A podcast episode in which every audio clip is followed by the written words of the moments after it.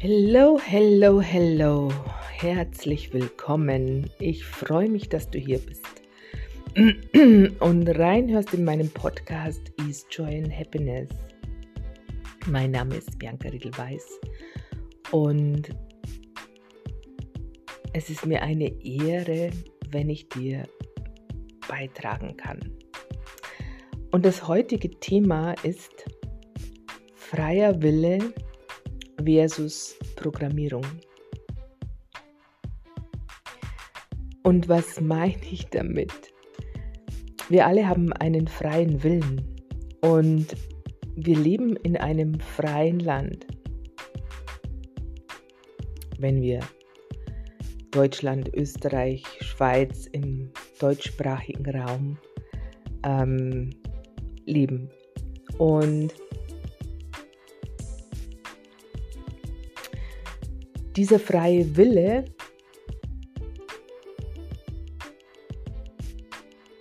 wurde durch Umstände im Außen oft oder auch durch das, was uns meist vorgelebt wurde von unseren Eltern und Großeltern, meist, ja, ähm, Gesellschaft, in der Gesellschaft sagen wir, sagt man oft, gebrochen. Das Kind wurde gebrochen. Der freie Wille wurde unterdrückt im Prinzip. Und das ist schon oft so gewesen und passiert auch heute noch, äh, gerade auch mit diesen Regeln und ähm, in der Schule oder wie auch immer, wenn der Ernst des Lebens beginnt und dann heißt es, ähm, Regeln äh, sind das Wichtigste und du musst dich daran halten, ob es dir schmeckt oder nicht.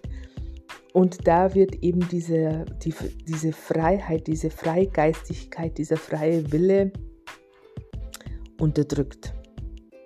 Klein, klein geredet, klein, klein bestraft. Ähm und dann werden wir programmiert, das wird dann alles so festgefahren, diese Überzeugungen, dieses, was, was ich darf, was ich nicht darf, was geht, was nicht geht, wird hier dann festgelegt. Als Kinder, ähm, als kleine Kinder äh, kennen wir keine Grenzen. Da heißt ja auch, dass äh, es werden, müssen die Grenzen aufgezeigt werden und es ist dann auch oft so, äh, mir kam jetzt gerade mein, äh, mein Neffe in den Sinn, der Drogenprobleme hat und auch, ich weiß gar nicht, ob er jetzt ähm, aus dem Gefängnis entlassen wurde, schon auf alle Fälle. Kann ich mich auch erinnern, dass äh, meine Schwägerin damals, als er noch klein war, äh, gesagt hat, das versteht er noch nicht, wenn man, wenn wir gesagt haben, naja, die Grenzen aufzeigen so, ne, und, äh, das versteht er noch nicht. Und später hat er es natürlich noch weniger verstanden, dass es dann auf einmal, wenn, wenn sie von zuerst alles dürfen und, ähm, und dann später auf einmal heißt es dann, das darfst du jetzt nicht mehr, dass irgendwie zu verstehen. Wobei das jetzt nicht alleine dazu geführt hat, äh, äh, zu seinem Drogenproblem. Da haben noch andere Faktoren mit reingespielt, die natürlich auch häufig von den Eltern so nicht wahrgenommen werden. Sie leiden zwar darunter, doch sind nicht bereit auch und versuchen zu verstehen, was sie vielleicht falsch gemacht haben. Ähm, doch es geht hier nicht um richtig und falsch, sondern es geht hier um, um eine Form von e Epigenetik. Und diese Geschichten wären relativ einfach aufzulösen, doch nicht auf die herkömmliche und uns bekannte Art und Weise. Und genau das ist äh, der Knackpunkt bei vielen, weil sie Dinge ähm, die sie nicht kennen, denen vertrauen sie nicht.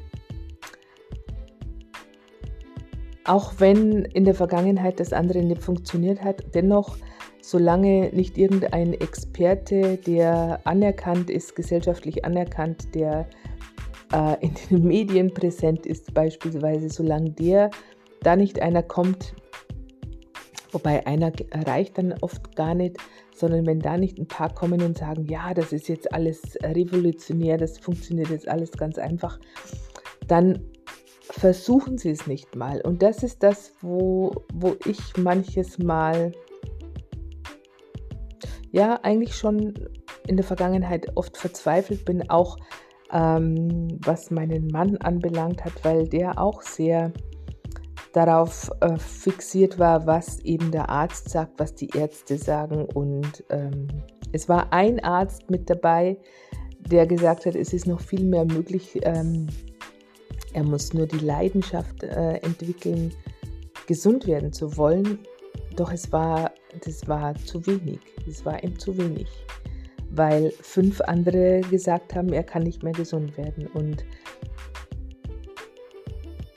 er hatte die Leidenschaft auch nicht, gesund werden zu wollen. Doch das habe ich damals so nicht gesehen. Wir waren ja, ich wollte ihn natürlich behalten. Er war meine große Liebe und wir hatten ein, ein dreijähriges Kind und auch für unseren Sohn wollte ich seinen Papa am Leben halten und ähm, doch er war er hat mir zuliebe vieles getan, aber er war nicht bereit, Dinge zu verändern. Er war nicht bereit hinzugucken, wo ähm, neu, und auch, auch nicht bereit, neue Wege zu gehen. Und um neue Erfahrungen machen zu können, jetzt schaltet sich die Kaffeemaschine wieder aus.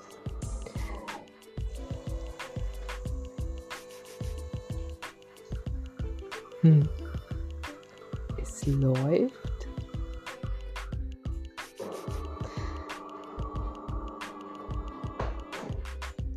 Um neue Erfahrungen machen zu können, müssen wir Dinge neu machen. Das ist unerlässlich. Doch diese Dinge neu zu machen ist viel einfacher, als wir es auf dem Schirm haben. Es ist viel leichter und auch die Ergebnisse, das, das Lebensgefühl ist ein viel leichteres, als wir es gewohnt sind. Wir sind gewohnt, dass alles schwer sein muss, anstrengend, dass, ähm, dass wir fleißig sein müssen, dass wir müssen, tun, tun, tun müssen. Und je je mehr wir das verankert haben, verinnerlicht haben, desto schwerer fällt es uns einfach mal loszulassen und einfach nur zu sein, ohne was zu tun. Und das ist wirklich die größte Herausforderung. Die Kinder, als Kinder waren wir einfach, wir waren einfach nur.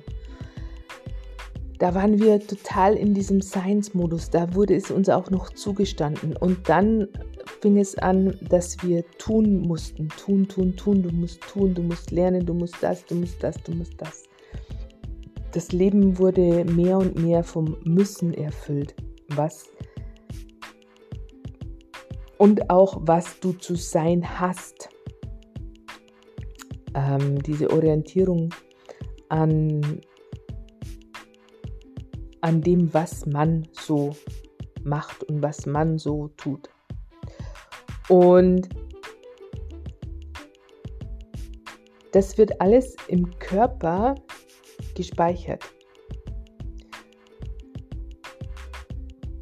programmiert. Und deshalb ist es dann so, dass wir zwar einen Willen haben, einen freien Willen nach wie vor, der aber diesen Programmierungen unterworfen ist, wenn wir nicht achtsam sind.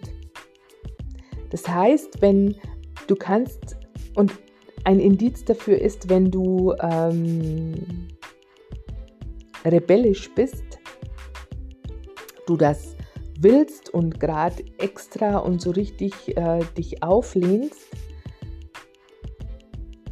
und es anstrengend ist und trotzdem nicht funktioniert.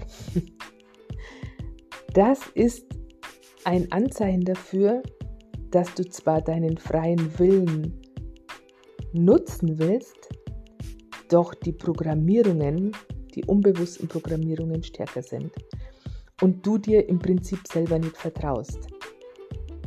Weil diese, diese Füllung, ich habe jetzt da gerade so, so, so, so einen Gänsebraten, so eine gestopfte Gans, ähm, äh, Weihnachtsbraten im, im, äh, vor meinem Auge. Ähm, wenn du da eine Apfelnussfüllung reintust beispielsweise und du aber keine Nuss willst, aus welchen Gründen auch immer, weil dir keine Nüsse schmecken,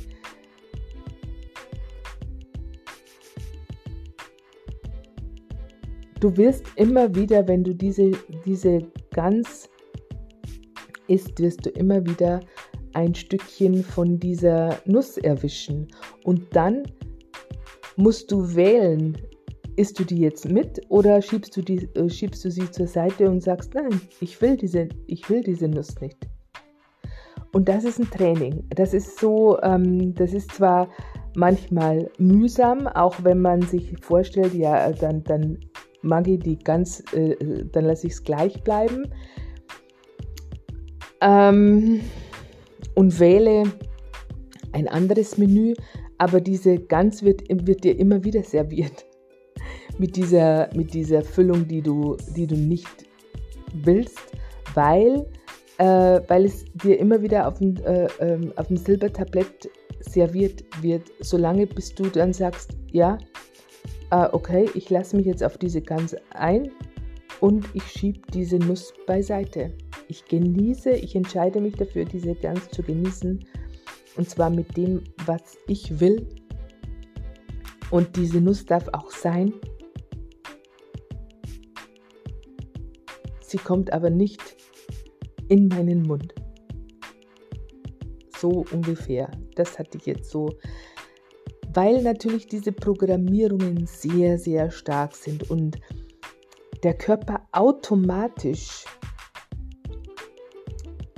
reagiert auf Dinge aus der Vergangenheit. Der Körper ist emotional auf die Vergangenheit konditioniert. Und wenn wir neue Dinge gestalten wollen, kreieren wollen, dann müssen wir diese, diese Programmierungen überlisten. Und zwar, indem wir sie, indem wir bewusst immer wieder neu wählen. Und das ist manchmal ein bisschen mühsam. Ähm, mühsam in dem Sinne, dass, dass wir das immer wieder machen müssen. Und gerade am Anfang, wenn wir äh, anfangen, Dinge neu zu gehen oder äh, neue Wege zu beschreiten, fallen wir sehr schnell wieder in diese alten Muster zurück, weil sie uns eben schon so vertraut sind und merken es häufig gar nicht. Und deshalb ist es oft so wichtig, also aus meiner Erfahrung und auch aus Erfahrung mit, mit Klienten, dass es dann einer bestimmten Zeit Begleitung bedarf. Und das muss, das ist dann auch wieder ähm, Anders als äh, die herkömmlichen Wege, beispielsweise Psychotherapie oder wie auch immer, die dann Monate und Jahre brauchen, das ist dann relativ kurz gesehen, kurzfristig gesehen, aber viel effektiver, weil es eine andere Form ist. In der Psychotherapie ist es oft so, ähm, dass man sehr weit zurückgeht und dann immer wieder auch so mit Stuhlarbeit und Mutter und Vater auf diesen Stuhl setzt und da immer wieder in der Vergangenheit rumkaut und das und immer noch diese Schuldzuweisungen und Schuld und Scham und Schuldgefühle und das alles immer aufrecht erhält. Aber das muss nicht sein. Das muss nicht sein. Und auch das ist äh, was, das sind neue Wege. Ähm, das sind wir so nicht gewohnt. Und wenn dann viele sagen, ja, das ist doch äußerst Schmarrn und ähm, wie soll das denn gehen? Und bleib, bei, bleib mal lieber bei dem, was bekannt ist. weil alles andere funktioniert nicht. Dann hätten wir uns aber auch über die Jahre nicht äh, ähm, weiterentwickelt. Wenn Visionäre sich davon abhalt, ab, abhalten gelassen hätten, das ist jetzt eine interessante Vergangenheitsform, wenn die sich äh, hätten abhalten lassen von ihrer Vision, nicht daran geglaubt hätten, dann hätten wir immer noch kein elektrisches Licht, wir hätten immer noch, also wir, wir würden noch in den Höhlen wohnen, ähm, weil immer alle belächelt wurden, wenn sie irgendwie mit was Neuem gekommen sind und ähm, ums Eck gekommen sind. Und die Frage ist für dich immer, die du dir zu stellen hast, was willst du eigentlich?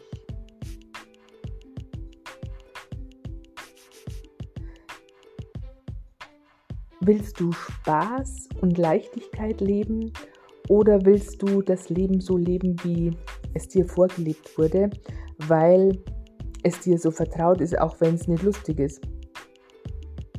Willst du weiterhin glauben, dass eben das Leben kein Zuckerschlecken ist und dass es halt einfach mal mühsam ist und was ich mich immer wieder gefragt habe, war, wenn das Leben so mühsam ist und so schwer und so und so ähm, anstrengend, warum haben dann die Menschen so viel Angst vorm Sterben? Dann ist es doch vorbei mit der Mühseligkeit. Das ist doch dann viel einfacher. Oder ist es die Angst vor dem Teufel, der einen dann holt, wenn wir nicht ähm, brav sind, wenn wir Sünden begehen, wenn wir Schuld auf uns geladen haben? Und dieses ganze mühselige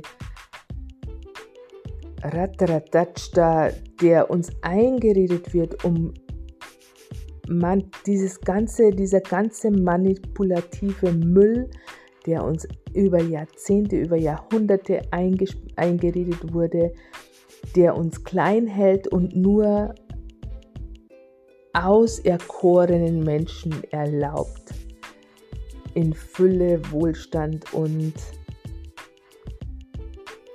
Schönheit und allem, was das Herz begehrt, zu leben.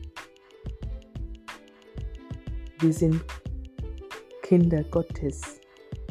Und zwar jeder von uns. Und jeder ist gleichwertig.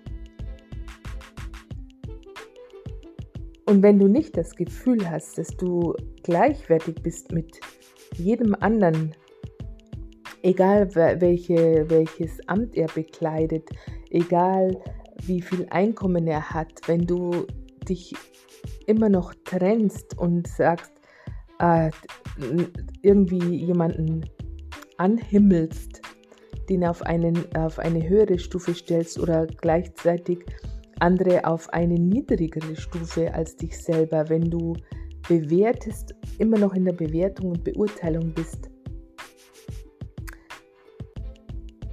dann ist es aus einer inneren Überzeugung heraus, dass du nicht gleichwertig bist mit allem, was ist. Und dass du nicht das Recht hast, alles sein zu dürfen oder sein zu dürfen, wer du bist in Wahrheit. Weil du glaubst, so wie du bist, nicht richtig zu sein, fehlerhaft, der Fehler zu sein sogar. Und das zeigt sich in deinem Außen. Und dieser Kreislauf ist immer wieder, das ist ein Training, weil auch selbst wenn wir, und das kann ich aus eigener Erfahrung sagen, selbst wenn du jahrelang das trainierst und immer und immer wieder, ähm, ist es zum einen wichtig, wirklich täglich dabei zu bleiben, immer wieder sich auch Fragen zu stellen, aber nicht die Frage, warum und warum ich und warum muss das mir passieren. Kenne ich auch, habe ich auch lange, lange zelebriert, sondern andere Fragen zu stellen. Ähm, wer kann ich sein ohne meine Vergangenheit, ohne meine Geschichte? Was möchte ich wirklich leben? Was, wenn ich empfange, weil ich wirklich ich bin, weil ich wirklich ich bin in Wahrheit? Was kann ich heute, hier und heute noch kreieren? An was habe ich noch gar nicht gedacht? Weil diese Form von Fragen eine, den Raum öffnen. Die machen die Klappe nicht zu, Klappe zu, Affe tot, so ungefähr, ja. Ich habe halt, wie viele sagen, ja, ich habe halt mal das gelernt, und das muss ich halt jetzt machen bis zur Rente. Bullshit. Wer erzählt denn sowas? Wer glaubt denn so eine Geschichte noch heute, heutzutage? Ähm, wenn du dich nicht wohlfühlst in, dieser, in diesem Job, dann hör auf. Dann such dir Alternativen. Dann frag dich, was macht mir denn Spaß? Welche Möglichkeiten gibt es denn noch, die ich noch gar nicht gesehen habe? Folge der Leichtigkeit in deinem Leben und nicht der Schwere. Und ich weiß, das ist gar nicht so einfach, weil wir das so verinnerlicht haben, weil wir das mit der Muttermilch aufgesogen haben. Und dennoch ist das Leben zu kurz für Bullshit und Bullshit-Stories. Und Du lebst es deinem Umfeld so vor. Wenn du Kinder hast, du lebst es deinen Kindern so vor. Und da kannst du erziehen an den. An, erziehen heißt ja, du ziehst, du ziehst in die Richtung, in die Richtung, du ziehst ähm, so, wie es sich gehört. Aber wenn du was anderes lebst, als du deinen Kindern predigst, dann ist es auch hier mühsam, weil die äh, Kinder uns kopieren. Die Kinder leben das oder tu, machen das, was du ihnen vorlebst und nicht, was du ihnen erzählst. Und solange du was anderes lebst, als du erzählst, befindest du dich ständig in Konflikten. Das wird, das Gute ist und das Schöne daran ist ja, dass uns das Leben das immer aufzeigt, wo es nicht rund läuft. Und wenn du ein Problem hast, dann ist nicht der andere schuld, sondern dann zeigt dir das Leben, schau mal da genauer hin ähm, da verarschst du dich, da ver, hm, langsam, da verarschst du dich selber noch. Da erzählst du dir selber noch Geschichten, die du ja gar nicht selber glaubst. Wie denn nun? Was denn nun? Und dann kannst du eben auf, anfangen, entweder zu bekämpfen und zu sagen, ah, das ist alles ein Schmarrn und das will ich nicht mehr haben und bah und das Leben ist so ungerecht und ba, ba, ba, ba, ba. Und hier lade ich dich ein, dir das aufzuschreiben. Diesen Hirnfix aufzuschreiben, der dir da in den Sinn kommt, um dir selber auf die Schliche zu kommen, was du denn alles so denkst, wovon du überzeugt bist, was du alles glaubst. Und das immer wieder mal aus deinem System zu lassen, damit es wirklich auch aus dir rausfließen kann und dich zu entmüllen und neu zu programmieren. Und immer wieder updaten und updaten und updaten, bis du umprogrammiert bist. Bis ein neuer Automatismus sich zeigt. Und dazu braucht es ein Training.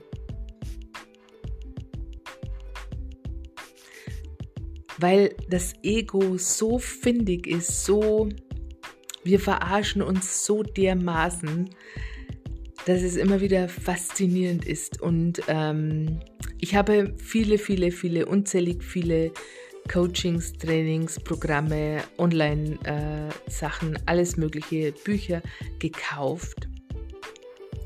Ein unglaubliches Wissen mir angeeignet und ähm, habe immer wieder die Erfahrung gemacht, wenn ich nicht eine bestimmte Zeit lang regelmäßig begleitet wurde in Form von ähm,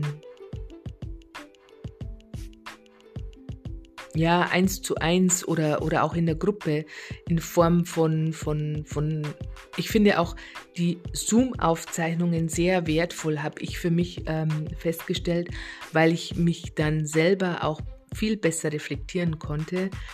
Ähm, wo ich mir dann immer wieder gedacht habe, ach so, ja, wenn ich so unterwegs bin, dann wundert mich das nicht, dass ich solche Ergebnisse im Außen erziele.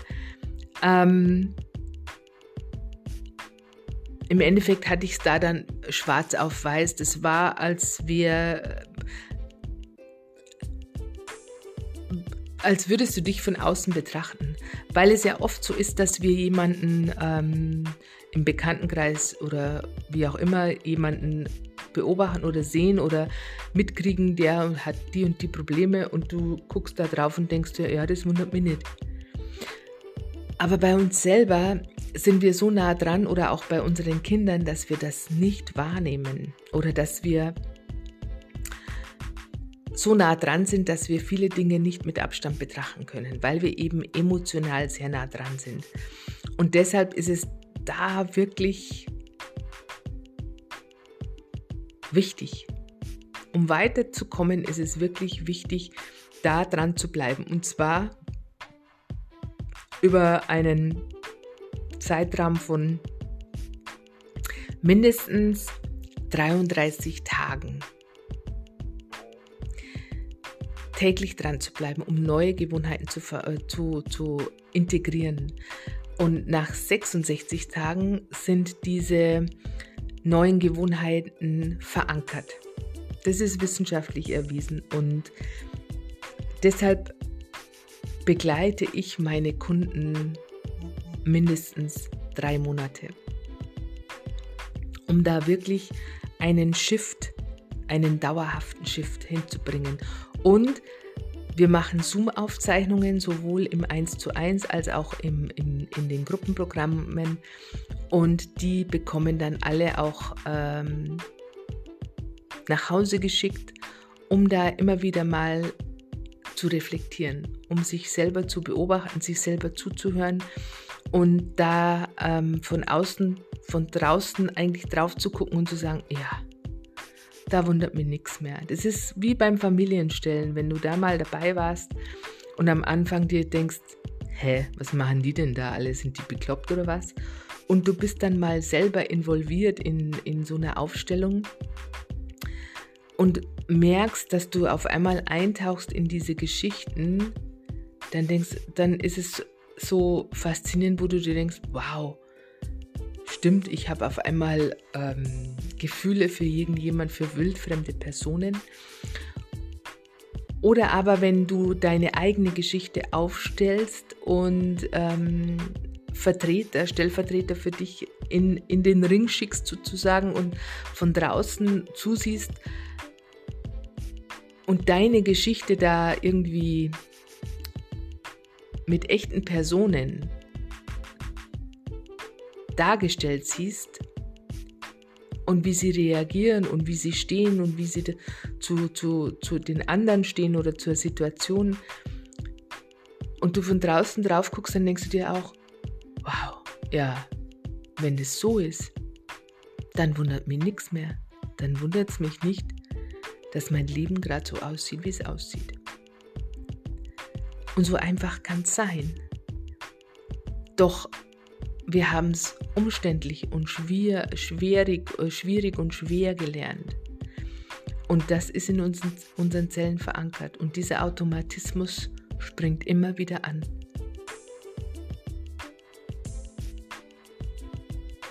Doch es ist viel einfacher, diesen Automatismus zu überlisten und einen neuen zu implementieren.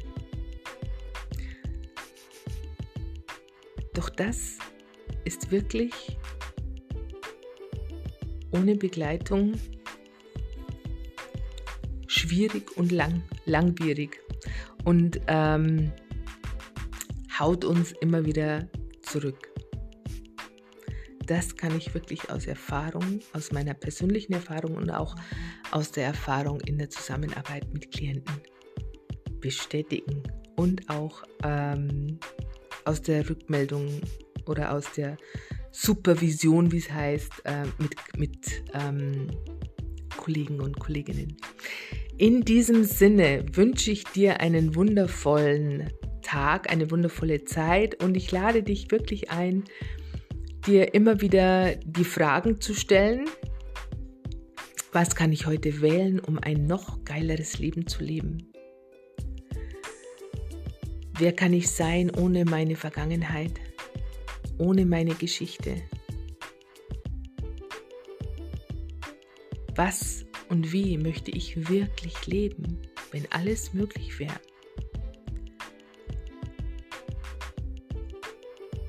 Was, wenn ich empfange, was ich wirklich bin in Wahrheit? Und achte darauf, wie du dich da fühlst in diesem, wenn du dir diese Fragen stellst. Was kommt da hoch? Frag dich mehrmals. Tauch da ein. Nicht vom Verstand her, was kann ich heute wählen, um eine, sondern tauche da ein in diese Frage. Und lass alles da sein, was sich da zeigt, auch an Unbehagen oder was da hochkommt. Lass es da sein und durch dich durchfließen. Lass es abfließen, halt's nicht fest. In diesem Sinne wünsche ich dir eine wundervolle Zeit und wenn du Fragen hast oder ein Problem hast, das du lösen möchtest, dann melde dich gerne bei mir. In diesem Sinne, bis zum nächsten Mal. Ciao, Bianca.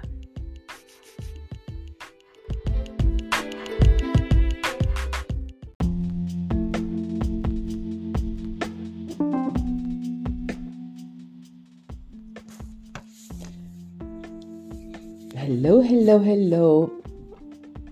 Herzlich willkommen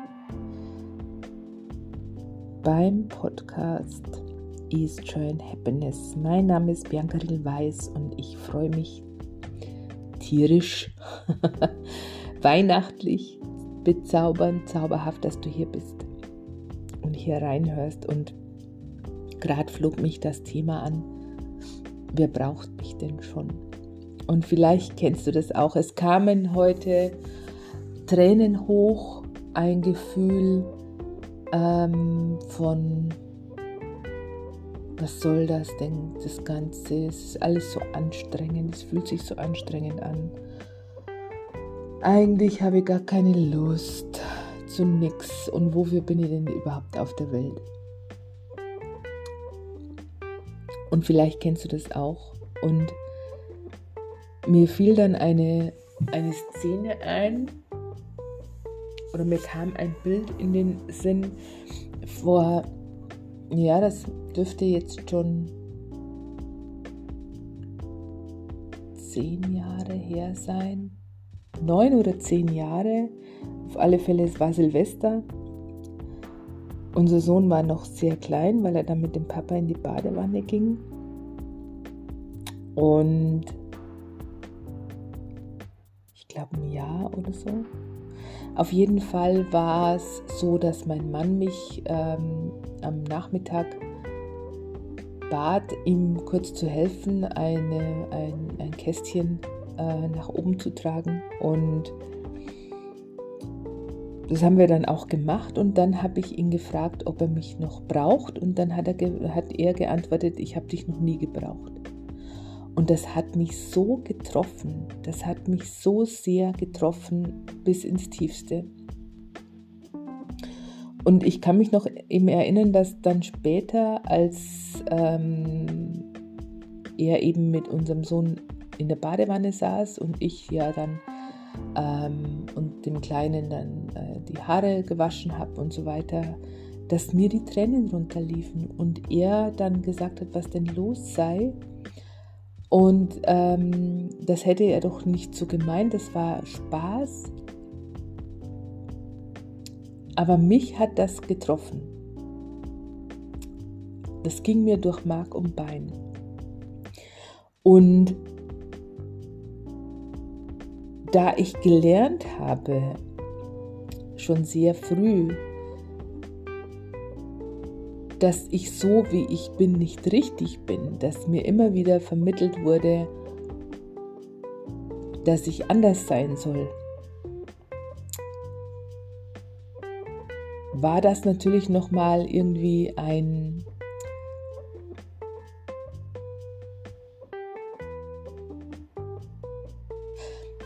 andersrum. Dadurch, dass ich da äh, schon sehr früh die Überzeugung mehr eingekauft habe, dass ich so wie ich bin nicht richtig bin und demzufolge natürlich auch überflüssig bin wie ein Kropf, weil wer braucht denn schon äh, jemanden, der nicht richtig ist, der ein, der ein Fehler ist oder der alles falsch macht, gefühlt alles falsch macht. Ähm,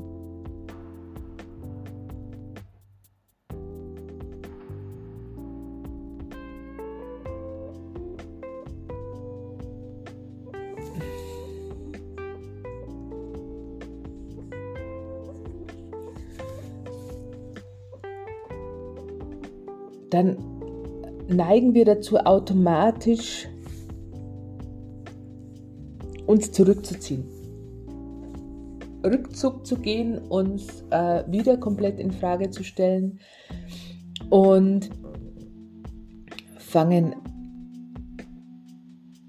entweder wir gehen so weit zurück, dass wir in Depressionen verfallen oder äh, ja eben Antriebslosigkeit, Depressionen äh, sind ja äh, gekennzeichnet durch Antriebslosigkeit, durch ähm, fehlende Lebens Lebensfreude, weil eben, wofür denn eigentlich, wenn ich sowieso alles falsch mache, ähm, wofür bin ich denn überhaupt auf der Welt? Ich bin ja nur eine Last. Wir empfinden uns in dem Moment als Last, als ähm, und es wäre vielleicht doch besser, wenn ich gar nicht hier wäre. Und vielleicht kennst du das auch. Und wenn wir das aber aus einem anderen Blickwinkel betrachten, aus dem Blickwinkel heraus, okay, ähm, ist es denn überhaupt wahr? Stimmt das denn überhaupt? Oder was, was steckt denn da jetzt dahinter? Dann, wenn wir das anders beleuchten, dann kommen wir dem Ursprung mehr drauf wir entdeckeln diesen Ursprung und ähm, können den auflösen, weil es in dem Fall nichts mit mir zu tun hatte. Es war, aber es war ein Hinweis, es war ein Hinweis des Lebens. Mein, mein Mann hat sich halt zur Verfügung gestellt und auch er hatte damit ein Thema sonst ähm, wären wir auch nicht zusammengekommen. Ähm, und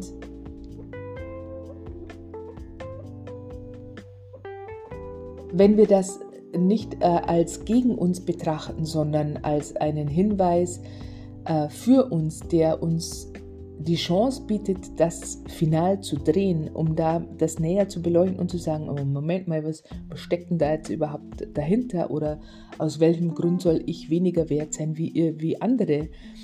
Ähm, und will ich das weiter glauben?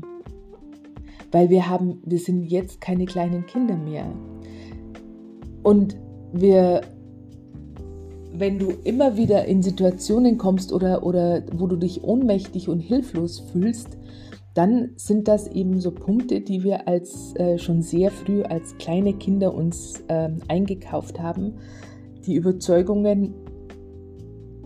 Und wir glauben natürlich, und äh, wenn wir klein sind, wir glauben ja alles ungefiltert. Wir nehmen alles ungefiltert auf und das wird dann so abgespeichert und der Körper ist unser emotionaler Speicher und da wird das alles so äh, abgespeichert und dementsprechend sind wir programmiert.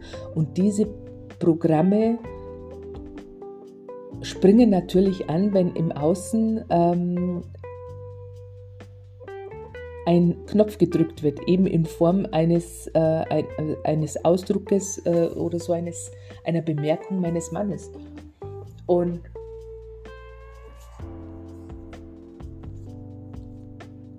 im Endeffekt sind diese Dinge dann Geschenke. Doch in dem Moment sehen wir äh, das nicht als Geschenk, vor allem weil, vor allen Dingen, weil wir es auch so nicht gelernt haben. Wir haben gelernt, alles zu bekämpfen oder, oder dagegen zu sein oder uns zurückzuziehen und unsere Wunden zu lecken. Was grundsätzlich ja mal im, im, im, ersten Moment nicht verkehrt ist, dass ich dann mich ein bisschen zurückziehe und aus der Situation rausgehe. Ähm, dennoch macht es wenig Sinn, da dann ähm, Stunden, Tage, vielleicht manchmal auch Wochen damit zu verbringen, äh, mich, äh, sich, sich um dieses Thema zu drehen und weil da viel wertvolle Lebenszeit auch ähm, einfach so vorbeifließt, unnütz im Endeffekt. Weil wir es so auch nicht auflösen, wenn wir da immer wieder und immer wieder und, äh, und auch hinterfragen, was habe ich denn bloß falsch gemacht und ähm, warum, warum kann er mich nicht lieben? Und das sind ja dann immer so diese, dieselben Fragen, die dann aufploppen. Solange wir so eben aus dem alten Programm, bis wir das ähm, updaten sozusagen und äh, neue Fragen stellen und uns umprogrammieren. Das ist ein Training. Aber dazu ist es natürlich notwendig, auch mal die Dinge aus einer anderen aus einer anderen Warte heraus zu betrachten, also eine neue Sichtweise zu allem zu bekommen, wirklich auch zu fragen, ist das überhaupt wahr, was ich mir da die ganze Zeit erzähle? Stimmt das, der, der, der Schmarrn, in dem ich mich da immer wieder äh, drehe, der mir nicht gut tut? Dient mir das überhaupt? Ist mir das dienlich, dass ich da immer und immer wieder in, den, in derselben Suppe rühre? Nährt und ehrt es mich? Und das ist, finde ich, die beste Frage überhaupt, wenn irgendwie, wenn du in einer Scheißsituation dich befindest oder irgendwo an einem Punkt, wo du dir denkst, oh, dieses, das regt mir alles so auf, das ist alles nur noch anstrengend und schwer und leckt's mich doch alle am Arsch. Wenn du dich dann fragst, nährt und ehrt mich das, dient mir das jetzt da in dieser Suppe drinnen zu bleiben? Oder was wäre mir jetzt im Moment dienlich? Was, was wird mir gut tun? Und den Körper mit einbeziehen. Frag deinen Körper. Und es ist ganz interessant, wenn ich äh, im privaten Umfeld, wenn ich dann oft sage, ähm, wenn jemand sagt, ja, die und die äh, äh, körperlichen Beschwerden, mit Knie und das und das und das. Und wenn ich dann sage, ja, frag halt deinen Körper. Ja, wie? Den frage ja, aber der antwortet mir nicht. Und genau das ist auch so ein Punkt. Das kommt mir auch wieder so das Bild äh, meines Sohnes, als er war drei Tage bevor sein Papa starb, wurde er vier. Und ähm, als wir dann, wir sind dann umgezogen und ich glaube, er war fünf oder ja, ich glaube, er war fünf. Ist egal, auf alle Fälle äh, hat er dann irgendwann mal, äh, kam er und hat geweint, er vermisst den Papa und und äh, dann habe ich gesagt, wenn du die Augen zumachst und äh, an den Papa denkst, dann kannst du mit ihm auch kommunizieren. Der Papa ist immer da. Du siehst also, er ist nur, er ist halt nur nicht körperlich zu sehen, aber er ist immer in Verbindung mit dir. Und du kannst auch immer mit ihm, mit ihm sprechen und wenn du die Augen zumachst und an ihn denkst, dann siehst du ihn auch. Und dann lag er so im Bett und dann hat er die Augen zugemacht und ganz angestrengt und dann hat er gesagt, ich sehe ihn nicht. und genau so ist es auch mit diesem, ja, der Körper antwortet mir nicht. Es ist ein Training und es ist auch eine andere Form von Gewahrsein, ähm, etwas sensibler mit sich zu sein und auch dem Zeit zu geben. Wir, wenn wir vom Verstand aus immer agieren und reagieren, dann bleiben wir in der alten Suppe hängen. Und wenn wir sanftmütiger mit uns sind und immer wieder auch ins Herz reinspüren, so wirklich, dass du einfach mal versuchst, vom Kopf in das Herz zu gehen. Einfach nur die Intention, ich gehe eine Etage tiefer vom Verstand ins Herz. Und da einfach mal ein bisschen verweilst. Und dann mal ein bisschen reinspürst, was sich da zeigt. Alle Barrieren runterfährst. Alle Barrieren runter, alle Barrieren runter, alle Barrieren runter und einfach mal reinspürst in dein Herz. Und das auch mal ausdehnst, dir das zur Gewohnheit machst, dass du immer wieder, wenn du merkst, du bist angespannt, die Intention setzen, eine Etage tiefer, ich steige in den Lift, egal wie, was dir am besten gefällt, oder du gehst die Kellertreppe runter oder wie auch immer, oder über die Rutsche. Du fährst eine Etage tiefer und bleibst da mal, verweilst da ein bisschen und fährst alle Barrieren runter. Auch du kannst wie was dir am besten gefällt. Entweder du machst die Vorhänge auf ähm, in diesem Kellerraum oder du, du lässt eben die, die Rollläden, äh, fährst sie hoch oder runter oder ähm, wie sie halt eingestellt sind.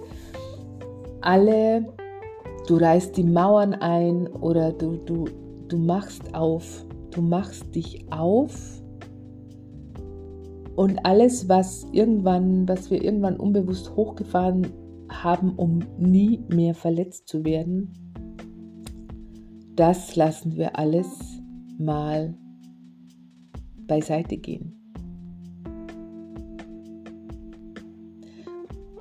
Und bleib da dann mal drin.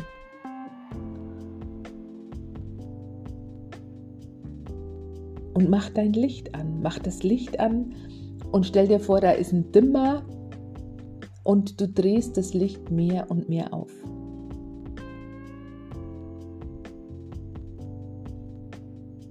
So einfach. Du musst es nur tun. Und dann kommen auch immer wieder eben so diese Programmierungen nach hoch. hoch. Ja, das ist doch äußerst Schmarrn und ähm, was soll das denn bringen? Weil wir eben auch so gelernt haben, dass es anstrengend sein muss. Nur die Harten kommen in den Garten.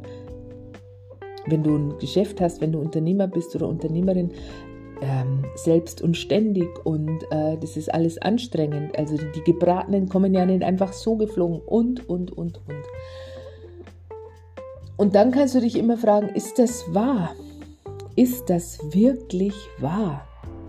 Und die, immer den ersten Impulsen vertrauen, weil der erste Impuls ist meistens ein ganz anderer als dann der zweite, weil beim zweiten Impuls schaltet sich der Verstand ein und der Verstand agiert aus dem heraus, was wir eben gelernt haben, aus unseren Überzeugungen, aus diesen Programmierungen, die automatisch anspringen und die natürlich, wenn wir ein bestimmtes Alter erreicht haben, mit einem Alter von 35 Jahren lebst du zu 95 Prozent aus den Programmierungen heraus.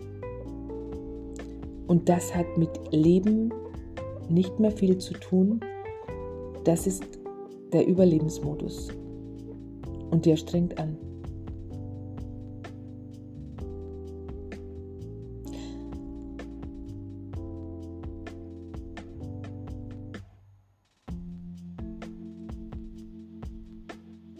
Überlege, ja, jetzt bin ich wieder im Verstand. Das war jetzt ganz spannend. Tief in mir dachte ich mir, das ist jetzt, jetzt ist gut mit dieser Folge. Und der Verstand hätte mir jetzt wieder erzählt, Ja, aber wie magst du da jetzt? Du kannst jetzt nicht einfach mal nichts mehr sagen. Doch, jetzt ist mit dieser Folge, ich hoffe, ich konnte dir ein Beitrag sein. Ich wünsche es mir von Herzen, dass der, denn der Liebesfunke in uns erlischt nie. Nie, nie, nie. Doch den wieder aufzudrehen, den wieder zum Lodern zu bringen, den wieder zu entzünden und wachsen zu lassen, das ist an jedem Einzelnen selbst. Das kannst nur du. Ich unterstütze dich sehr gerne dabei und hol dir das immer wieder ins Gedächtnis. In diesem Sinne wünsche ich dir einen wundervollen Tag. Mach's dir leicht. Du bist wichtig und richtig, genauso wie du bist. In diesem Sinne, bis zum nächsten Mal. Ciao, Bianca.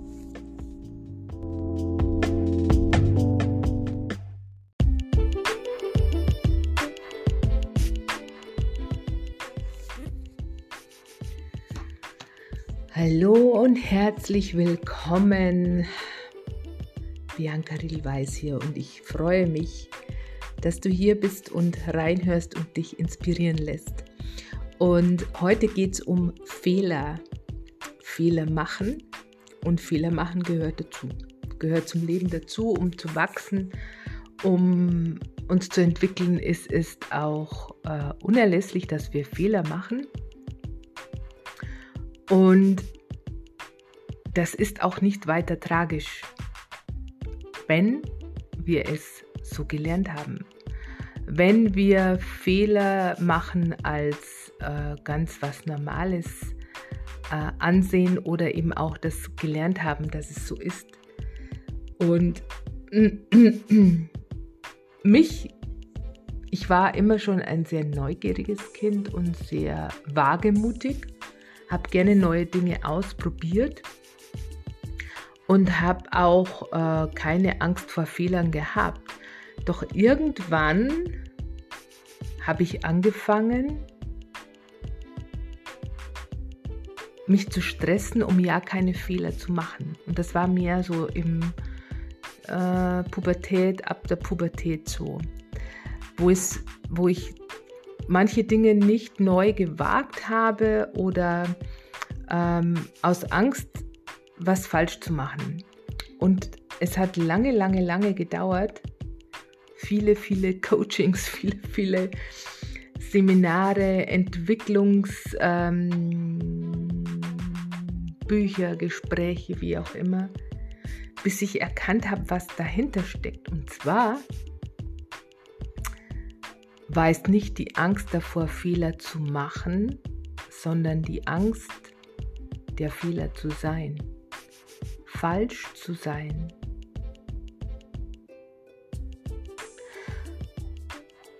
Und spür mal rein, was das mit dir macht. Denn wenn wir uns selber permanent in Frage stellen, ob wir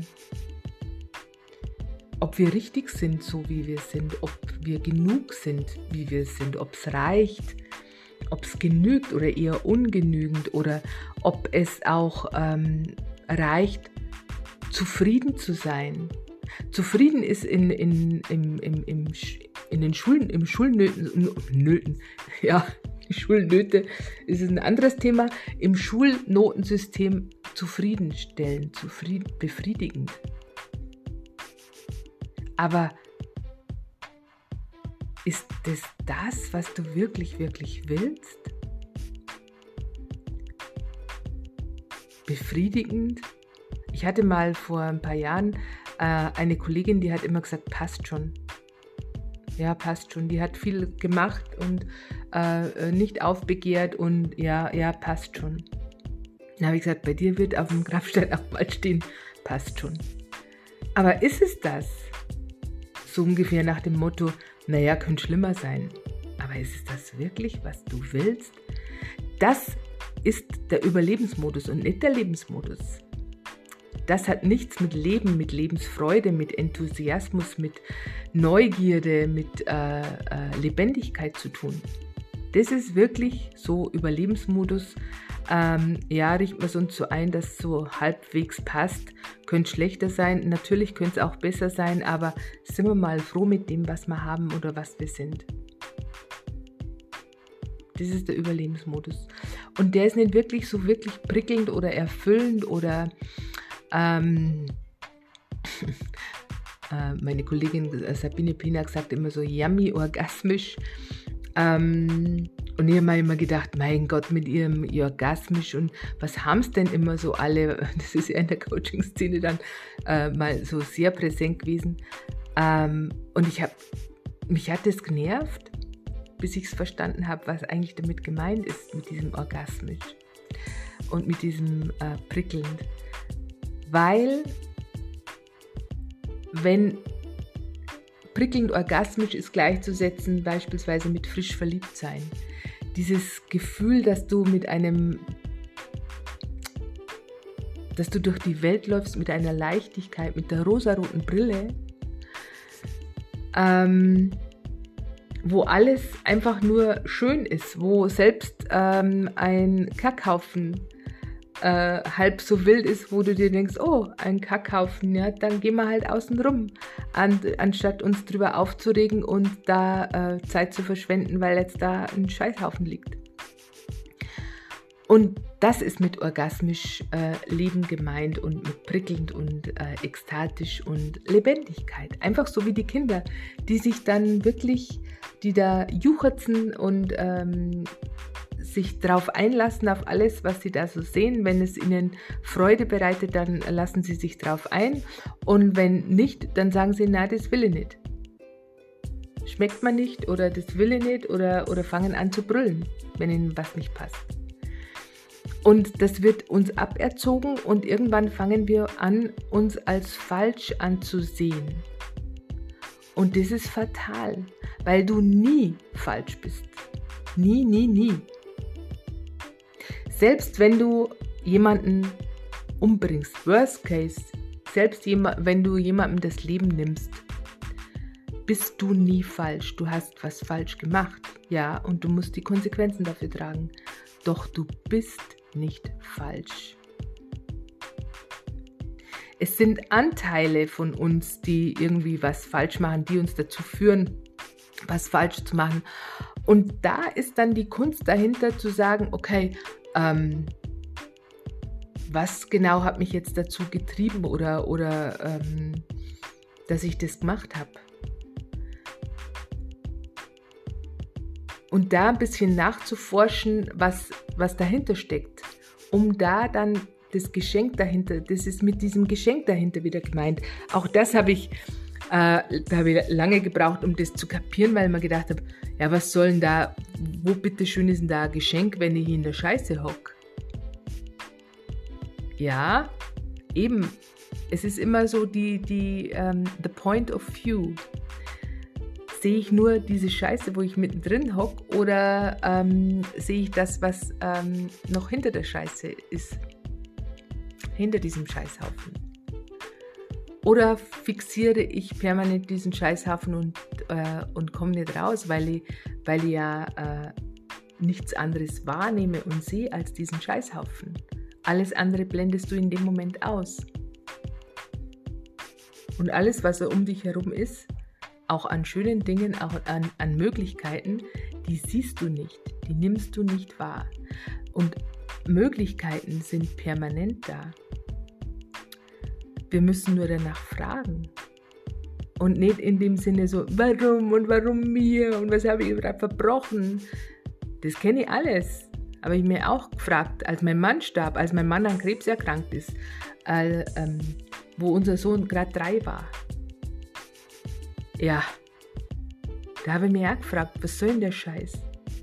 Warum? Warum ich? Darf ich es nicht schön haben? Dürfen, dürfen wir nicht glücklich sein?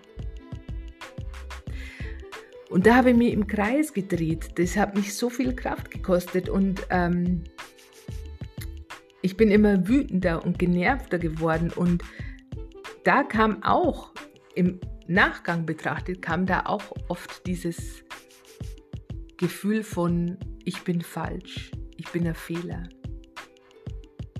Hoch.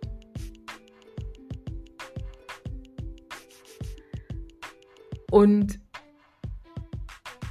ich habe mich auch immer als ganz, ganz ganzheitlich in Frage gestellt. Also nicht irgendwie ein Anteil, dass ich jetzt da meinen Fehler gemacht habe, scheiße, das ist jetzt blöd gelaufen oder hin und her, sondern ich habe mich komplett in Frage gestellt. Das war das Geschenk dahinter. Aber da habe ich lange gebraucht, um das irgendwie zu, zu checken. Und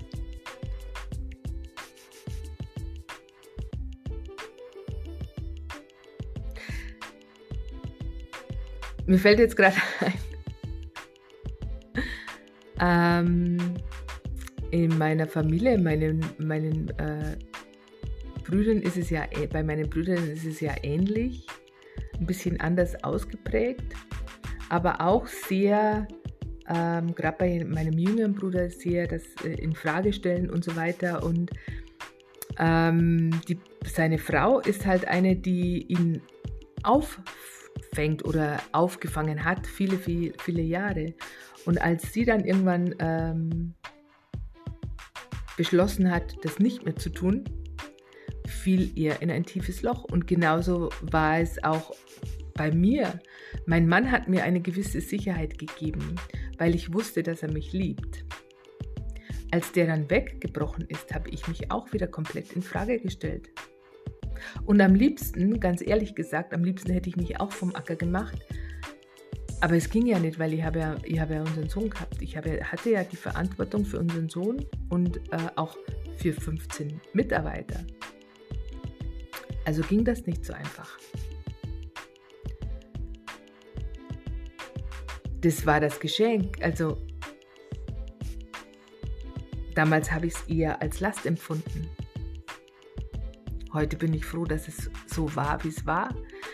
Ähm, und deshalb ist es auch äh, in jeder noch so scheißartigen Situation sinnvoll, sich zu fragen äh, oder zu sagen, ja, wer weiß, wofür es gut ist. Wer weiß, wofür es gut ist. Ich lasse es jetzt einfach mal so offen. Und das ist ein, ähm, in dem Moment hältst du einfach die Tür auf, auch wenn du nicht verstehst, was das Ganze soll. Du hältst die Tür auf, also du, du, du machst die Tür nicht komplett zu. Ähm, wenn du sagst, das ist äußerst scheiß und, und, und hin und her und, und, äh, und, und in den Widerstand gehst, dann schließt du die Tür. Dann nimmst du auch vieles nicht mehr wahr, was noch möglich wäre wenn du es nicht verstehst, was gerade da vor sich geht oder was das Ganze soll, aber dann sagst, okay, pff, ich weiß jetzt nicht, was das Ganze soll, aber ich lasse es jetzt mal erstmal so stehen oder ich lasse es jetzt mal so sacken, dann ist die Tür zumindest noch auf und die Möglichkeiten können sich zeigen. Die Erfahrung habe ich auch vor, vor über 20 Jahren äh, gemacht nach einem Burnout. Als ich das erste Mal auch konfrontiert wurde mit, der, äh, mit dem Satz, so ungefähr, ja, da wäre ich ja selber schuld. Und im ersten Moment haben wir mir gedacht, ich spring der jetzt ins Gesicht, der blöden Kuh, der blöden, der saublöden Psychologin. Psychologin. Die hatte überhaupt keine Ahnung, wie es bei mir ausschaut. Und nach dem ersten Aufbegehren haben wir mir gedacht, ja, okay, ich weiß jetzt nicht, was das Ganze soll, aber ich lasse jetzt einfach mal so stehen. Und das war auch der Grund, warum ich da weitergekommen bin, warum ich da viele Sachen für mich entdeckt und auch entdeckelt habe und so es auch lösen und drehen konnte. Beispielsweise auch das Mobbing-Thema. Und bin auch seither nie mehr gemobbt worden, weil ich den Ursprung dafür in mir gefunden habe und auch gedreht habe. Und das war halt auch ein Training. Und ich habe mir damals nach diesem, nach diesem äh, stationären Aufenthalt, nach dem Burnout, das war nach einem Auslands, beruflichen Auslandsaufenthalt, ähm, war ich auch noch ein Jahr, habe ich mich begleiten lassen Und dann nach dem, nach dem Jahr habe ich für mich beschlossen, okay, jetzt ist gut für den Moment und ähm, im Moment brauche ich keine Begleitung. Und das war auch ganz gut. Viele oder ja, also ich 95 Prozent derjenigen, die mit mir in äh, ähm, stationär waren, in dieser Klinik, waren entweder nach kürzester Zeit wieder stationär nach Entlassung oder sind total versackt wieder, total wieder zurückgefallen. Also ja, eben zurückgefallen ähm, in unterschiedlichste, in ihre Probleme, weil sie, und die waren wirklich so, dass sie permanent in den Widerstand gingen äh, gegen die Auflagen, die wir äh, in, in, der, in, der, ähm, in der Klinik hatten. Es war Alkoholverbot und was weiß ich nicht alles. Da gingen die auf die Barrikaden, weil sie sich nichts vorschreiben lassen wollten. Und permanent im Widerstand, weil alles scheiße war und alles blöd und die Psychologen waren blöd und, und, und, und. Und die sind aus ihrem Kreislauf nicht rausgekommen. Und dieses Szenario erinnert mich jetzt an Corona, weil auch viele in den Widerstand gehen. Und auch ich bin anfänglich in den Widerstand gegangen, weil mir das alles ein bisschen suspekt war, wo ich mir gedacht habe, das passt irgendwie alles nicht zusammen. Ich weiß jetzt auch nicht. Ähm, Doch ich habe da nicht so viel, nicht so viel Pulver reingegeben. Ich habe da nicht so, äh, so viel Aufmerksamkeit da reingegeben. Ich habe es einfach mal beobachtet. War aber auch nicht in der Angst, dass ich gesagt habe, oh mein Gott, hoffentlich erwischt es mich nicht oder wie auch immer, sondern ich habe das einfach mal so stehen lassen. Und irgendwann habe ich mich dann gefragt, wogegen ich denn eigentlich so in den Widerstand gehe und habe dann auch mit meinem Körper kommuniziert und habe meinen Körper gefragt, ob er denn bereit wäre für eine Impfung beispielsweise. Ich habe einmal hatte ich schon einen Impftermin und habe dann mit meiner Hausärztin lange telefoniert und sie hat mich dann auf, auch aufgeklärt und hin und her, wollte mich aber auch nicht bedrängen. Ähm, und dann habe ich gesagt, ich habe kein gutes Gefühl dabei und, und, und habe es dann gelassen. Und dann einige Wochen später habe ich wieder nochmal mit mir kommuniziert und habe dann, hatte dann ein gutes, gutes Gefühl, ein gutes Körpergefühl. Auch mein Körper hat mir grünes Licht gegeben und dann ließ ich mich impfen. Das heißt aber nicht, dass ich andere verurteile oder bewerte, wenn sie sich nicht impfen lassen. Es ist jedem seine freie Entscheidung, seine freie Wahl. Und jeder muss auch die Konsequenzen dafür dann für sein Handeln übernehmen. Und das ist der Punkt. Und diejenigen, wie damals nach dem Burnout, diejenigen, die am lautesten brüllen und in den Widerstand gehen und weil alles blöd ist und sie lassen sich nichts vorschreiben. Das sind aber auch zum Großteil diejenigen, die die Verantwortung abgeben, die dann aber auch gleichzeitig einfordern, weil der Staat sie zum, zum, zum Beispiel ähm, unterstützen muss. Aber der Staat darf ihnen bestimmt nicht vorschreiben, was sie zu tun und zu lassen haben. Und da hakt dann. Für mich. Da stimmt was nicht zusammen. Und ich hatte auch vor kurzem ein, eine Begebenheit, ich musste, ähm, ich hatte den Auftrag, äh, ähm, Patienten zu fragen, ob sie denn geimpft sind oder nicht oder ob sie getestet sind. Und dann war ein Patient, der, der dann gesagt hat, auf die Frage, ähm, äh, ob er geimpft sei, äh, geantwortet hat, nein, muss ich jetzt wieder gehen? Dann habe ich gesagt, nein, ich muss sie lediglich fragen. Und ich habe dann gesagt, ähm, ob er denn getestet sei. Ja. Dann habe ich gesagt, sind Sie tagesaktuell getestet? Nein, vor einer Woche. Und dann habe ich gesagt, wissen Sie, mir ist es Egal, ob sie geimpft sind oder nicht, es ist ihre Entscheidung. Doch wenn sie dahinter stehen, hinter ihrer Entscheidung, dann verstehe ich nicht, warum sie dann so aggressiv werden müssen.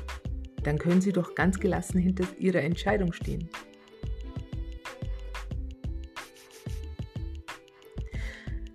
Der Ursprung dafür, um wieder zum Anfang zu kommen, glaube ich, ist wirklich auch darin, sich als Fehler, als falsch zu fühlen und dagegen aufzubegehren. Und nochmal, ja, wir machen Fehler. Das gehört dazu.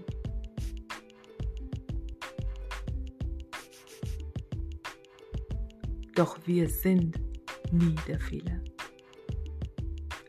In diesem Sinne wünsche ich dir eine wundervolle, zauberhafte Zeit und wenn du Unterstützung brauchst, sehr gerne dann melde dich bei mir. Hab dich wohl, mach's dir leicht. In diesem Sinne, ciao, Bianca.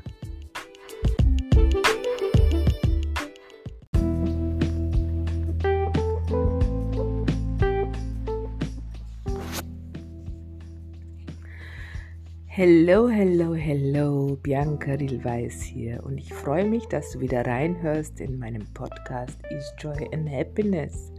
Und heute geht es um diesen Perfektionismus. Dieser bescheuerte Perfektionismus, dem wir gerecht werden wollen, dem wir nacheifern und der uns total frustriert zurücklässt. Und warum tun wir das? Und gerade auch jetzt zu Weihnachten sind alle bestrebt, äh, es perfekt zu machen. Gerade Frauen sind da sehr, ähm, setzen sich sehr unter Druck, aber auch Männer, die zwar jetzt nicht so im Haushalt nicht so wuselig sind, aber natürlich auch der Partnerin, den Kindern gerecht werden wollen. Ähm, das ganze Jahr über auch den Druck haben, finanziell alles zu stemmen und äh, keine Schwäche zu zeigen. Ähm, so nach dem Motto, ein Indianer kennt keinen Schmerz und die ganzen Bullshit-Stories, die den Jungs auch schon von klein an ähm, erzählt werden, was ein, äh, ein Mann ähm, nicht, nicht darf oder äh, sonst bist du kein Mann, sondern eine Lusche und lauter so ein Schmarrn. Und die letzten Jahrzehnte wurden die Männer aber immer weicher, weil auch die Frauen äh, mehr schrien nach mehr Weichheit bei den Männern und die Frauen wiederum wurden härter, weil sie vieles dann allein, äh, eben im, im Zuge der Emanzipation, vieles alleine stemmen und vieles, ich schaffe das schon alleine und äh, wurden dann immer männlicher und so verschob sich das Ganze. Und im Endeffekt bleiben immer mehr Frustrierte zurück auf beiden Seiten. Die Kinder stehen meistens dazwischen. Und das ist alles der Ursprung für all diese, diese diesen Unmut, diesen Frust, diesen Wut, diese Wut, diesen Ärger steckt eigentlich immer in dieser Orientierung im Außen, diesem Nachlaufen von, von äh, Idealen, wie was zu sein hat, äh, von äh, Regeln, Vorgaben, ähm, auch was durch die Medien noch geschürt wird, was wie zu sein hat und, und, und, und. Und durch diesen Perfektionismus und diesen Drang, äh, perfekt zu sein, diesem nahe zu kommen, um sich ja nichts nachsagen lassen zu müssen, ähm, führt dazu, dass wir total wie bekloppt rumlaufen und selbst an Weihnachten, was eigentlich mehr so Rückzug, Stille, Festlichkeit und äh, ähm, nach Hause kommen irgendwo sein sollte, ähm, wird auch diese Hektik und äh, dieses, äh, diese Dammigkeit geschürt. Ich war glaube vor zwei Wochen, zwei Wochen vor Weihnachten jetzt, waren wir mal, wollte meine Mutter unbedingt, oder sind es schon fast drei Wochen, ich weiß es jetzt gar nicht, ist egal. Äh, meine Mutter wollte unbedingt ähm, im Einkaufszentrum zum äh, Einkaufen, weil da könnte man auch essen und bla bla bla. Bei Globus war es. Und, ähm, und wir sind da hingefahren, samstags, kurz vor Mittag, und der Parkplatz war rappellvoll. Und die Menschen waren total aggro. Vor mir wollte jemand ausparken und äh, wir sind dann stehen geblieben und der hinter mir hatte es aber so eilig, dass er da jetzt dann noch vorbeifahren musste und da sie und äh, ein Gehupe und ein Getue, wo ich mir gedacht habe, Leute, wenn ihr an solchen Tagen einkaufen geht, dann wisst ihr, worauf ihr euch einlasst und dann hört doch auf, aggressiv da durch die Welt zu gehen. Wenn ich an einem solchen Tag zum Einkaufen gehe, dann lasse ich mich bewusst drauf ein oder ich lasse es oder ich gehe an einem anderen Tag oder gleich morgens früh, weil es da auch noch nicht so extrem ist. Aber wenn ich an einem Wochenende mittags irgendwo zum Einkaufen fahre, vor allem in der Vorweihnachtszeit, dann weiß ich, dass es da drunter und drüber geht. Und wenn ich das mache, dann bleibe ich entspannt sitzen und warte.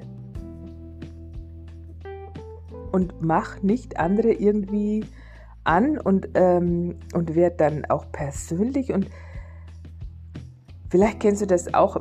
Bei mir ist es so, dass ich das ganz, ganz schnell auch annehme und merke, dass ich selber irgendwo dazu neige, aggro zu werden. Und in dem Moment breche ich das Ganze aber auch ab. Ich habe dann auch zu meiner, zu meiner Mutter und zu meinem Sohn gesagt, nee, ähm, wir fahren jetzt woanders hin äh, zum Einkaufen, wo es stiller ist, wo nicht so viel los ist und ähm, essen dann bei uns zu Hause. Und so haben wir es auch gemacht. Das war viel entspannter und als ich meine Mutter dann später nach Hause gefahren habe, hat sie gesagt, das war jetzt ein richtig schöner Tag. Und wie oft gehen wir dem nach, weil wir es so gelernt haben, wie es halt alle machen oder weil sich das so gehört oder weil man es so macht, weil man es immer schon äh, gemacht hat und nicht dem, wie du es gern hättest, wie du dir das Ganze vorstellst. Und wie oft traust du dich gar nicht, das auch mal zu kommunizieren? Gerade mit, mit deinem nahen Umfeld, mit deinen Liebsten. Zu sagen, oh, weißt du was, dieses Jahr möchte ich es am liebsten ganz anders machen. Und als ich vor, das war bevor 2008, ja genau, das war 2008 das erste Weihnachten in meiner eigenen Wohnung. In, ich habe mir eine kleine schnuckelige Ein, äh, Eigentumswohnung gekauft. Das war in dem Jahr. Im Mai verstarb mein Vater. Und ähm, ich hatte im Mai auch einen neuen Job angefangen und ich habe äh, ungefähr ein Jahr lang gesucht nach einer Eigentumswohnung. Ich war alleine und keine Kinder und dachte mir, naja, ähm, Miete muss ich ja auch immer bezahlen, dann suche ich mir mal eine schnucklige Eigentumswohnung. Und habe dann eine gefunden und bin da eben noch vor Weihnachten eingezogen und war zu dem Zeitpunkt ganz bei mir. Ich war so selig, in meiner kleinen Eigentumswohnung und dachte mir an dem, in, dem, in dem Zuge, dieses Jahr mache ich es ganz anders.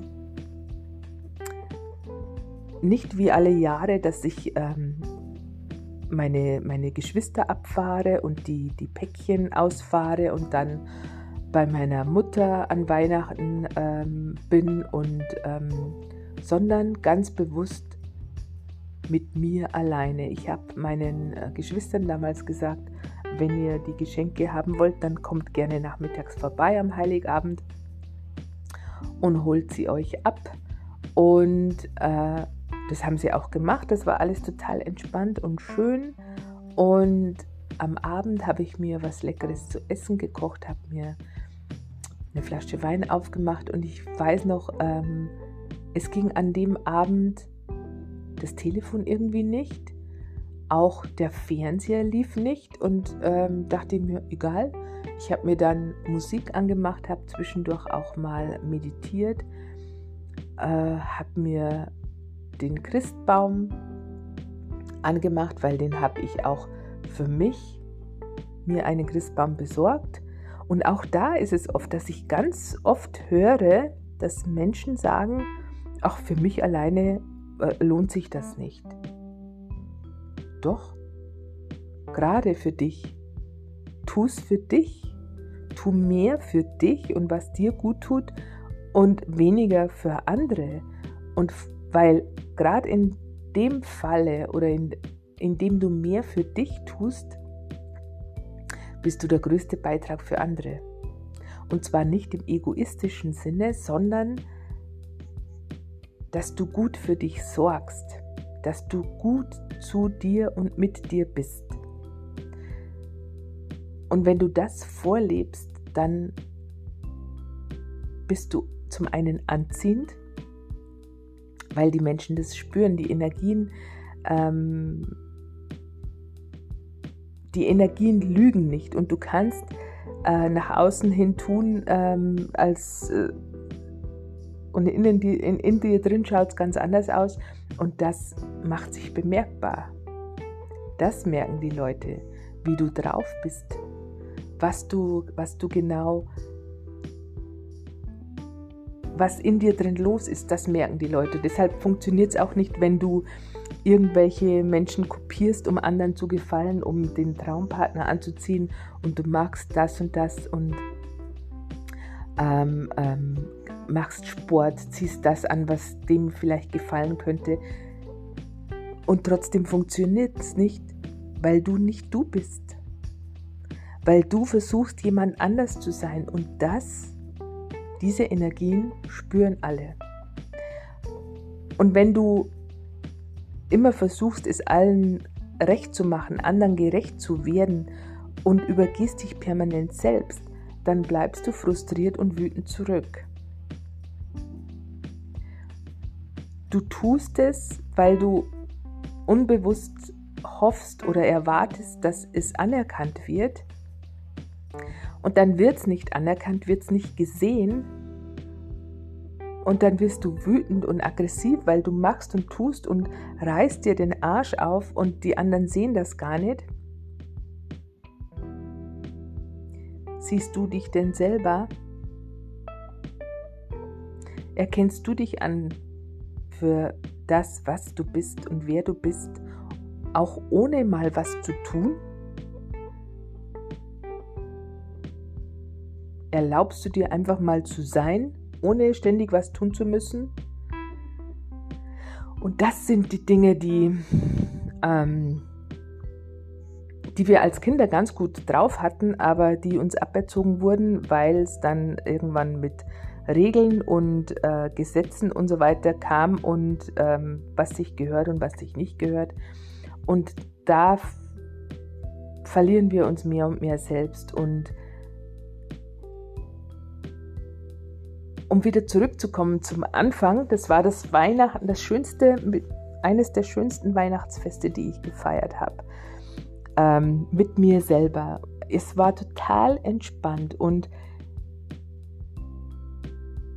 ja, meine Mutter begehrte dagegen äh, etwas auf und, und ähm, fand das nicht so toll und äh, hat dann gemeint, ja, fängst jetzt an zu spinnen und ich bin aber trotzdem ganz entspannt bei mir geblieben und habe gesagt, okay, wenn du das so siehst, dann ist das in Ordnung. Ich mache es mir trotzdem selber recht. Und, und ein paar Monate später, ja, nicht mal zwei Monate später, im Februar, lief ich meinem späteren Mann wieder über den Weg. Und äh, ehe, ehe wir uns versahen, war ich schwanger. empfangsbereit, weil ich ganz bei mir war. Weil ich mit mir gut war. Und genau das ist es nämlich dann, wenn, wenn, wenn es immer heißt, ja, erlaubst du dir zu empfangen. Und ich kann mich noch erinnern, dass ich mir gedacht habe, ja, Kruzifix. ja, natürlich erlaube ich mir zu empfangen.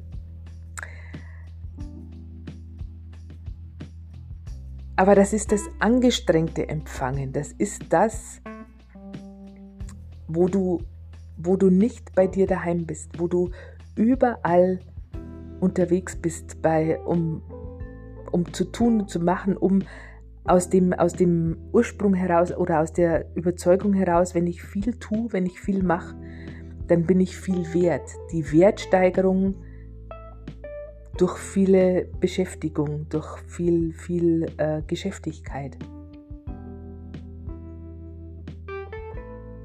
Aber was ist, wenn du gar nichts tun musst? Wenn du auch empfangen darfst, ohne was tun zu müssen. Einfach nur, wenn du du bist. Und zwar so, wie du gedacht bist. Und was kam da hoch bei dir?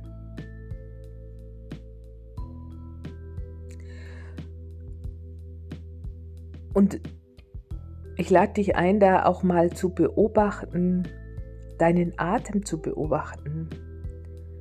Atmest du tief in den Bauch rein oder atmest du mehr oberflächlich oder hörst du gar in manchen Situationen fast auf zu atmen?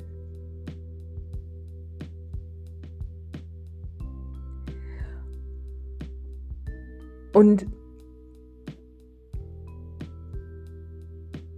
um das, äh, um das jetzt nochmal rund zu machen, diese ganze Geschichte, ich habe dann, ich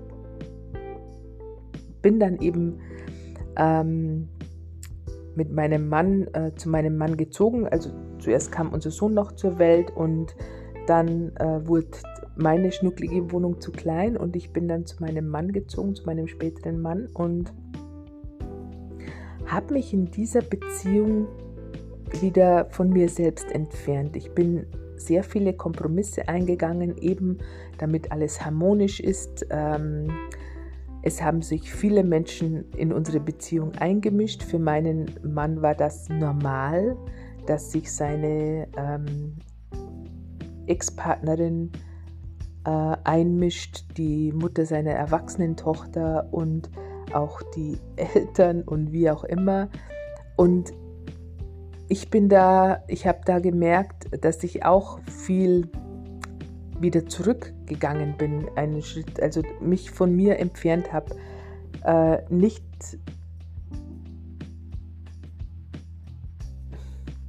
ihm treuer war als mir selber.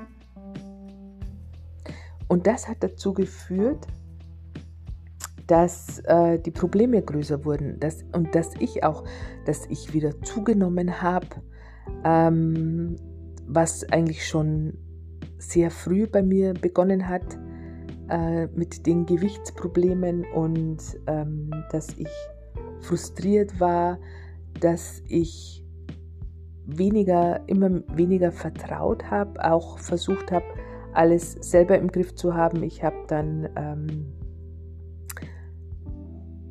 20 Stunden gearbeitet die Woche, habe äh, das Büro gemacht für die Firma meines Mannes, habe äh, das Büro gemacht für die gemeinsame Firma, die wir hatten. Und äh, bin dann auch noch am Wochenende habe ich noch eine Ausbildung gemacht zur Heilpraktikerin für Psychotherapie und dann später zur Gestalttherapeutin. Und das und hatte noch ein, ein kleines Kind und den Haushalt. Und alles habe ich gemacht, weil ich ja, weil ich die Anerkennung, weil ich irgendwie die Anerkennung wieder im Außen gesucht habe, dass mich alle toll finden, dass sie sehen, was, sie alle, was ich alles mache. Ähm, ich, ich fiel da wieder total ins alte Muster zurück, dass ich viel tun muss, äh, um wertvoll zu sein. Und ich habe im, im, das Vertrauen mehr und mehr verloren. Und ich habe lange Jahre die Umstände dafür verantwortlich gemacht und weil mein Mann das so und so nicht gemacht hat und weil äh, sich da alle eingemischt haben und hin und her und auch als mein Mann dann äh, an Krebs erkrankt ist, auch in dieser Zeit verlor ich mich dann immer noch mehr und haben, da haben sich auch wieder viele eingemischt und ich habe äh, mit allen Mitteln versucht, ihn wieder gesund zu machen. Und da war ich komplett von mir weg. Da war ich überall beschäftigt, nur nicht bei mir zu Hause. Und das hat auch dann wieder lange Jahre gedauert. Auch nach dem Tod meines Mannes, dann waren viele Schuldgefühle, viel Scham. Ähm, und unser Sohn war gerade vier geworden, als er starb. Und äh, da war ich auch überall, aber nie zu Hause bei mir. Und das hat viel Frust gekostet, viel Wut, viel Ärger. Dann kamen Klagen, Erbschaftsstreitigkeiten. Ich musste Insolvenz anmelden und, und, und. Und ich mach, war immer im Außen und immer die Überlegung, warum tun die das? Warum sind die so böse? Warum, warum, warum? Das sind die falschen Fragen.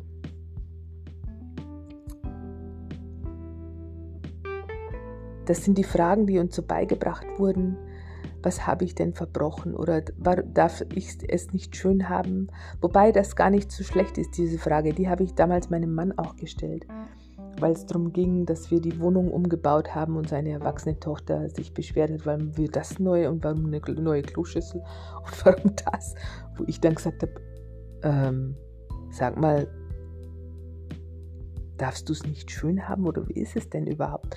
Und er dann gemeint hat, ja, ich weiß es ja auch nicht. Und da waren wir uns sehr ähnlich, dieses ähm, mit diesem mangelnden Selbstwert. Deshalb waren wir uns auch so nah. Ähm, der Ursprung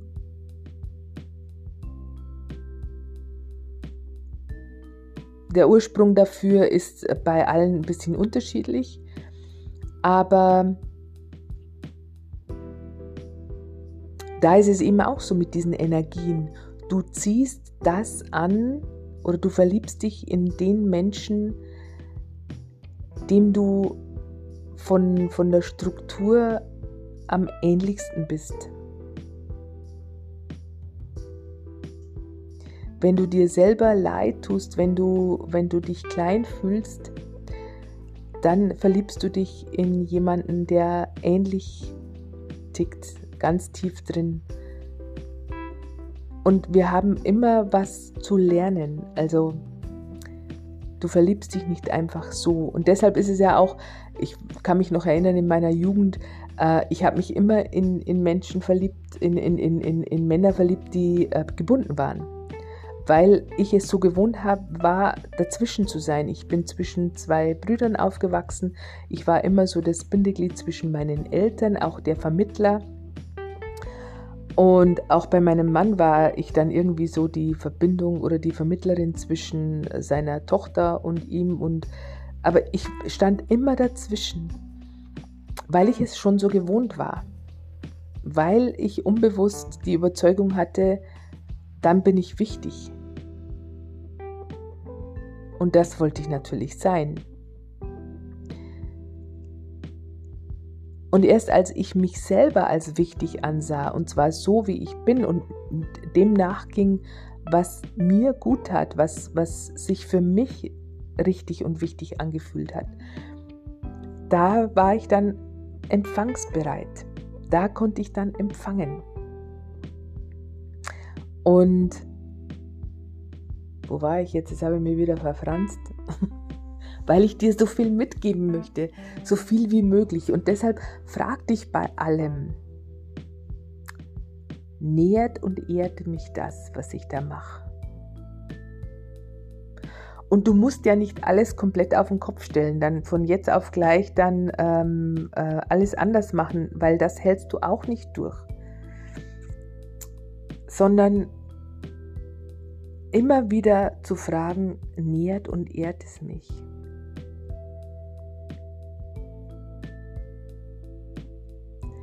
Ist mir das dienlich? Wenn ich das jetzt mache, ist mir das dienlich? Und folge dem ersten Impuls, denn das ist der Impuls aus deiner Seele, aus deinem Herzen, aus dir heraus.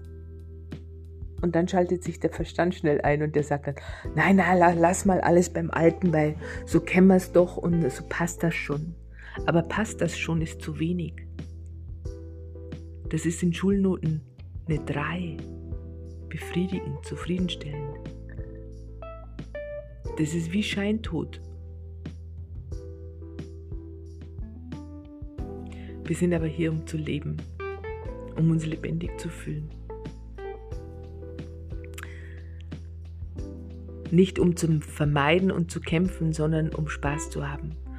Und genau das geht, wenn du mehr und mehr bei dir bist und es in erster Linie dir selber recht machst.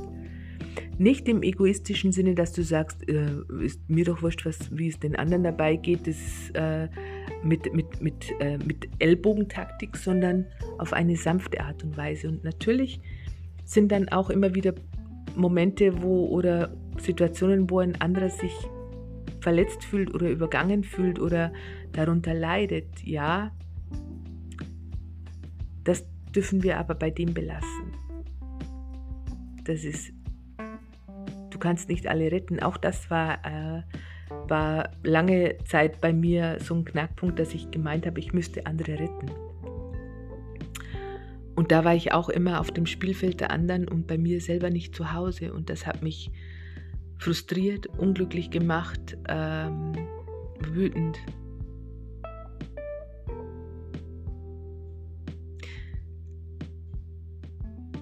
Unerfüllt. Und dann fangen wir an, uns mit Dingen zu füllen, die uns aber nicht glücklich machen. Dass wir uns Dinge kaufen, die die dann zu Hause rumliegen, dass wir uns vollstopfen mit Süßigkeiten vielleicht oder und bis wir krank werden und wenn der Körper dann, selbst wenn der Körper dann ähm, Anzeichen gibt und sagt, hey Moment, jetzt, jetzt reicht's, dann betäuben wir den Körper mit, ähm, mit Medikamenten oder machen Extremsport und laufen davon. Es sind ganz unterschiedliche Geschichten. Aber wir leben zu wenig.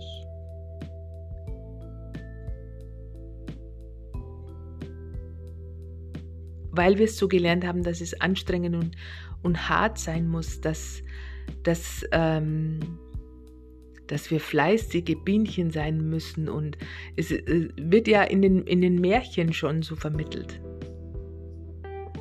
Aber es geht um die Liebe. Was ist der liebevolle Weg? Aber nicht nur die Liebe zum, zu, zu anderen, sondern auch die Liebe zu dir. Behandle dich wie deine, deinen Geliebten, wie deine Geliebte, für die du alles tun würdest. Tust du es auch für dich?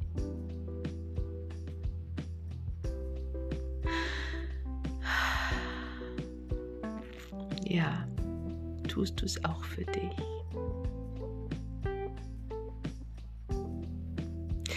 Und damit entlasse ich dich aus dieser Folge. Ich wünsche mir, dass ich dir ein Beitrag sein konnte und lade dich ein, auch äh, andere Folgen noch anzuhören oder mich auf YouTube zu besuchen. Ähm,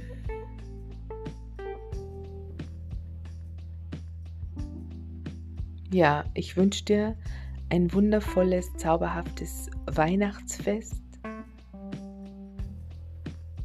Vielleicht auch eine Art Neugeburt.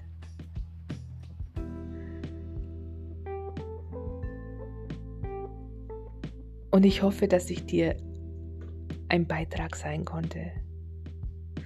Und zur Not hörst dir immer wieder an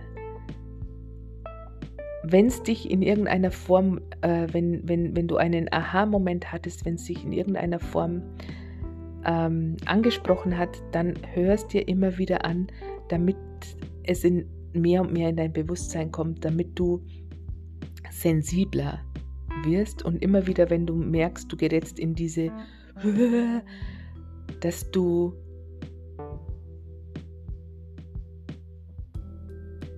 den wieder drehst und dich fragst, was ist hier die, der liebevolle Weg?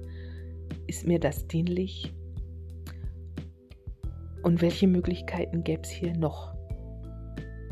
In diesem Sinne, hab dich wohl. Bis bald. Ciao, Bianca.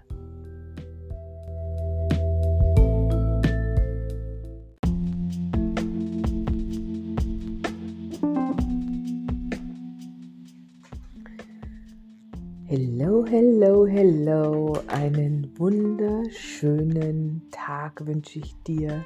Herzlich willkommen bei mir, meinem Podcast Ease, Joy and Happiness. Mein Name ist Bianca Riedelweiß und ich freue mich immer, wenn ich dir in irgendeiner Form ein Beitrag sein darf, kann. Und das heutige Thema ist die Leichtigkeit des Seins. Dieser Titel flog mich gerade an und da gibt es ein wunderschönes Lied auch von Gregor Meile.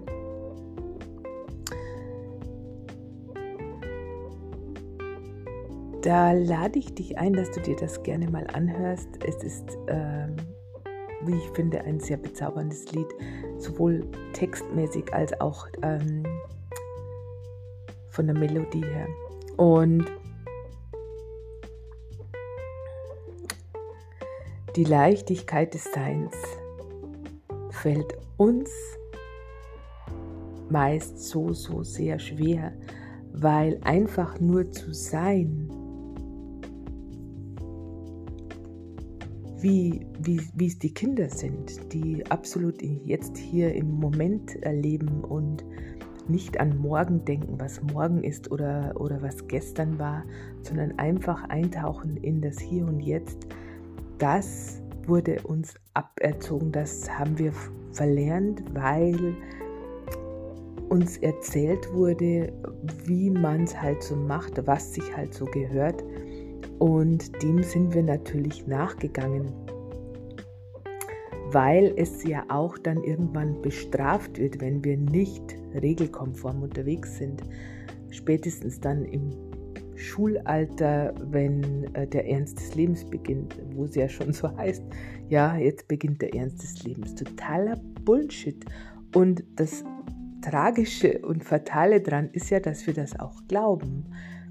Natürlicherweise, weil wir kennen es ja nicht anders. Und genau das möchte ich, dazu möchte ich beitragen, einfach mal ein bisschen anders drüber nachzudenken, irgendwie das mal ein bisschen zu, zu hinterfragen.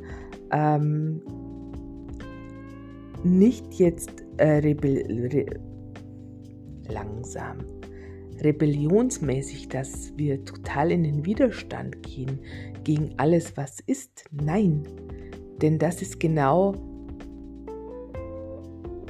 die andere Seite, die uns auch wieder anstrengt. Also die, sowohl, sowohl die eine Seite, wo wir nur regelkonform unterwegs sind, alles machen, was von uns verlangt wird, alles, alles dem nachgehen, was sich so gehört.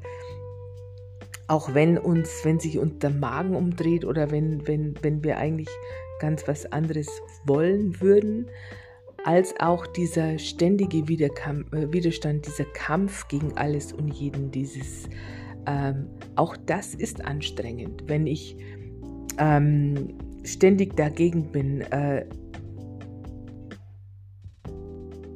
ständig in diesem Kampfmodus mich befinde. Auch das ist anstrengend. Und beide Geschichten im Endeffekt halten uns davon ab, bei uns zu sein. Und je mehr wir bei uns selber sind, desto mehr Leichtigkeit im Sein können wir leben. Das Anstrengende daran ist, dass wir uns andere Gewohnheiten aneignen dürfen, müssen. dass wir da nicht drum rumkommen und dass, dass wir da manchmal anfangen zu zweifeln, ob wir wirklich richtig sind. Weil es natürlich schon ähm, neue Wege sind und der eine oder andere Herzensmensch, der immer noch regelkonform unterwegs ist, natürlich auch ähm, sagen kann, ja, fängst jetzt an zu spinnen, was ist mit dir jetzt los? Das ist die größte Herausforderung dran, weil wir uns dann, wir sind uns sowieso schon unsicher, ob das der richtige Weg ist. Und wenn dann noch jemand kommt, der uns wichtig ist und sagt, also jetzt, das kannst du nicht machen oder fängst jetzt an zu spinnen, dann stellen wir uns wieder in Frage und dann, äh, oder vielleicht doch nicht. Ähm, dann lassen wir es lieber, dann machen wir es lieber wie, wie immer. Und eigentlich spürst du ganz tief drin, dass das nicht deine Wahrheit ist. Dass sich das nicht gut anfühlt, aber um des lieben Friedens willen und ja, weil du dir selber nicht sicher bist, noch nicht, ob das wirklich auch der richtige Weg für dich ist, Deshalb lassen wir, lassen wir, uns das oft abkaufen. Und machen es dann wie, wie immer, beugen uns dem? Und ähm, oder kämpfen dagegen an, äh, werden dann rebellisch und bekämpfen dann auch wieder irgendwas im Außen, was eigentlich den Ursprung in uns hat, weil wir uns nichts vorschreiben lassen wollen. Und da, ähm, da kam mir vor kurzem auch so ein, ähm, ein Vergleich, eine Bilder in den Sinn oder ein, ein ich hatte so einen Aha-Moment, wo ich mir gedacht habe, ja genau, so, so stimmt es. Also das ist irgendwo kurios. Ich war auch lange im, im Widerstand. Jetzt, wenn ich jetzt beispielsweise diese äh, Corona-Situation mir anschaue und auch dieses äh, Impfen und so weiter, diese Maßnahmen, ich war auch lange in diesem Widerstand. Ich habe ähm, mir war das irgendwie suspekt von Anfang an. Dachte ich mir, irgendwo stimmt da was nicht zusammen, das passt doch alles nicht. Und bin dann auch lange in diesen Widerstand gegangen gegen dieses Impfen. Dachte mir, ich lasse mich nicht impfen. Können Sie doch tun, was Sie wollen. Und ähm, war auch gegen die Politik und was weiß ich nicht alles und habe da sehr viel Energie hier reingesteckt und habe gemerkt, dass ich da in einer, in einer Wut- und Agro-Schiene drin war, die mir nicht gut tat. Und habe aber auch nie jemanden bewertet oder verurteilt, der sich impfen lassen hat. Ähm, weil ich natürlich auch gesehen habe, wie viel Angst bei den Menschen, in den Menschen war und die Sorge hatten, dass sie sich damit infizieren und äh, da eben den Rat der Ärzte gefolgt sind. Jetzt komme ich ja aus der Schulmedizin und habe ja viele Sachen auch von einer anderen Sichtweise aus äh, betrachtet. Deshalb habe ich auch ähm, nie verstanden, wieso sich manche Menschen ähm, dem so ergeben, was die Ärzte sagen, ohne jetzt da mal zu hinterfragen, ja, ist es überhaupt meins? Andererseits verteufel ich aber auch nicht die Schulmedizin. Wir sind sehr, sehr weit fortgeschritten und ähm, es gibt viele tolle, tolle Dinge, die die Schulmedizin uns liefert. Ich bin bei allem wie schon zeitlebens dazwischen drin. Äh, nicht die eine Extreme oder die andere Extreme, sondern dazwischen drin. Ich schaue mir gerne beide Seiten an und entscheide dann für mich, was sich für mich am stimmigsten anfühlt. Und das ist für dich vielleicht ganz was anderes und darum geht's. Wir sind so in diesem pauschalen Muster drinnen und in diesem Durchschnittsgedöns, dass wir verlernt haben, nach unseren Befindlichkeiten zu gehen. Wir lassen, wir lassen uns schnell aufheizen von irgendwelchen anderen Leuten, wie was zu sein hat, weil wir es eben so gelernt haben, dass wir, nach, dass wir uns daran orientieren sollen, dass wir uns, unsere innere Stimme, unsere Intuition, unser Bauchgefühl total beiseite schieben und total überhören. Und da fängt der Körper an, sich bemerkbar zu machen und zu sagen, hey, Moment einmal, wo bist denn du überhaupt? Du bist überall, nur nicht zu Hause und das passt mir nicht. Und fängt an, da irgendwelche ähm, Aufmerksamkeitsbaustellen zu kreieren, die dir aufzeigen sollen, dass du mal da ein bisschen achtsamer mit dir und deinen Befindlichkeiten sein solltest. Doch wir haben ja gelernt, uns im Außen zu orientieren, nach dem Durchschnitt zu gehen, das zu machen, was man halt so macht.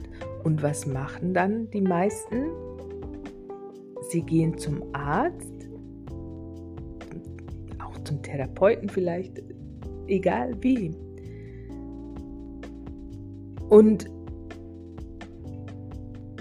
geben die, Ant die Verantwortung für ihre Gesundheit, für ihr Wohlbefinden an der Anmeldung ab. Es wird die Krankenkassenkarte abgegeben und der Arzt soll mich gesund machen, bitteschön, aber auf Krankenkassenkosten. Aber ich möchte nichts ändern. Bitteschön. Dankeschön. Und das wurde mir ganz, ganz stark klar, ähm, als ich im Pharma-Außendienst war und ab und an mal im Wartebereich für ein paar Minuten warten musste und mir dann manchmal die Gespräche ein bisschen so angehört habe von Patienten, die in meinem Alter waren, die damals, ich war damals ähm, Anfang 40 und wo ich immer wieder erschreckend feststellen musste, wie viele Tabletten die nahmen in einer Selbstverständlichkeit und wie ähm, wie sie sich gegenseitig fast schon Konkurrenz gemacht hat, haben, wer denn mehr Tabletten nehmen muss. Und ich dachte mir, Leute, das ist doch nicht normal. In, in diesen jungen Jahren Tabletten zu nehmen.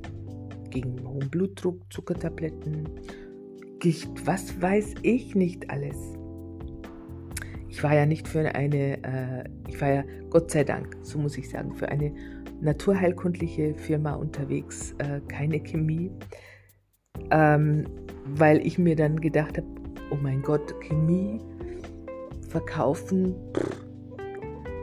stehe ich da dahinter? Es gibt die und die Chemie, aber letzten Endes sollte eine, eine Tablette ein kurzfristiges Hilfsmittel sein, aber keine Dauermedikation. Zur Dauermedikation wird es aber, wenn ich A, zum einen davon überzeugt bin, dass, was weiß ich, meine Eltern, mein Vater, meine Mutter äh, oder in der Familie einfach äh, es schon bekannt ist, ja, da gibt es halt Bluthochdruck oder Zucker und automatisch ähm, orientieren wir uns daran und navigieren uns selbst in diese Richtung, um dazu zu gehören. Da gibt es unterschiedliche unbewusste äh, Überzeugungen, weil, äh, weil, weil es halt so ist, genetisch bedingt und, und, und, und. Und dann gehen die meisten diesen Weg und müllen ihren Körper zu mit Medikamenten, ohne mit ihrem Körper zu kommunizieren, ohne da mal nachzufragen, ohne mal hinzuhorchen. Nein, es wird, ähm, es werden Tabletten genommen, es werden, früher waren es Aspirin, mittlerweile ähm, haben die meisten gar Aspirin äh, rührt gar nicht mehr an. Äh, es ist dann Ibu, werden dann schon eingeschmissen. Ähm, und das dann regelmäßig, in einer Regelmäßigkeit, die ich erschreckend finde. Und ich hatte mal eine Kollegin in der Arztpraxis und die hat äh, Ibu genommen regelmäßig. Fast schon täglich und äh, dann auch täglich mehrmals. Und ähm, als ich sie damals darauf angesprochen habe, dann hat sie gesagt, ja, ist ja nicht so tragisch und passt schon.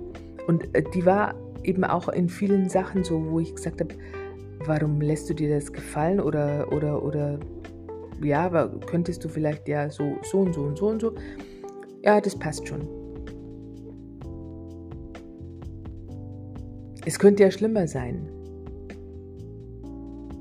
Und so sind viele unterwegs in diesem Ja, passt schon, könnte ja schlimmer sein und ja, ist halt mal so und da kann man nichts machen. Und da, wenn du so unterwegs bist, dann wünsche ich dir wirklich also einen Beinbruch und ein schönes äh, ähm, Restleben, was vielleicht nicht allzu lang äh, andauern könnte, ähm, weil du deinen Körper kaputt machst, weil du deinen Körper nicht hörst, weil du mit ihm nicht kommunizierst, weil du dich selber nicht wichtig genug nimmst, weil du glaubst, es nicht wert zu sein, ein tolles Leben zu haben, in Gesundheit zu, zu leben, weil du dich schuldig fühlst, unbewusst dich schämst für das, was und wer du bist. Und so im Endeffekt dir Leiden konstruierst, ein leidvolles Leben, weil du davon überzeugt bist, dass es halt mal so ist.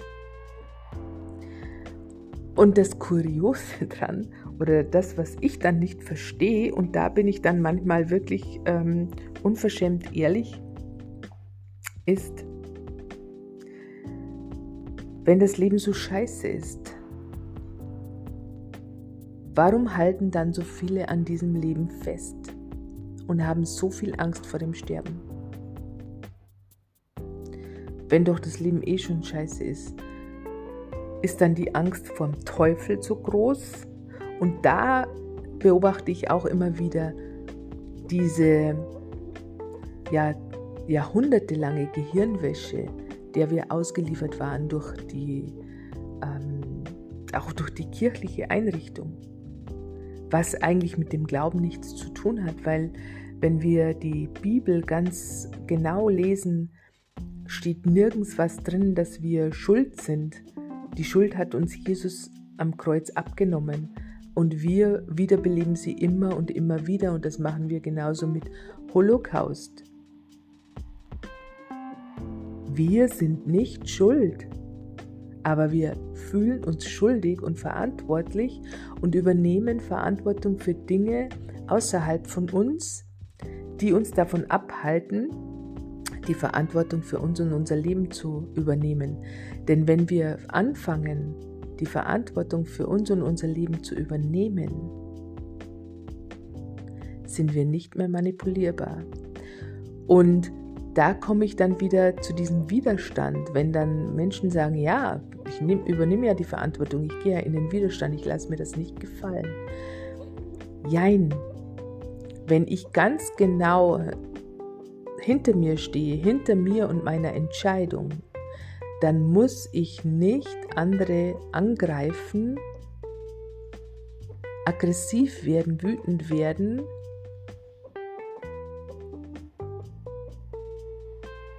weil die anderer Meinung sind, sondern dann bin ich ganz gelassen, stehe hinter mir und meiner Entscheidung und nehme diese Konsequenzen auch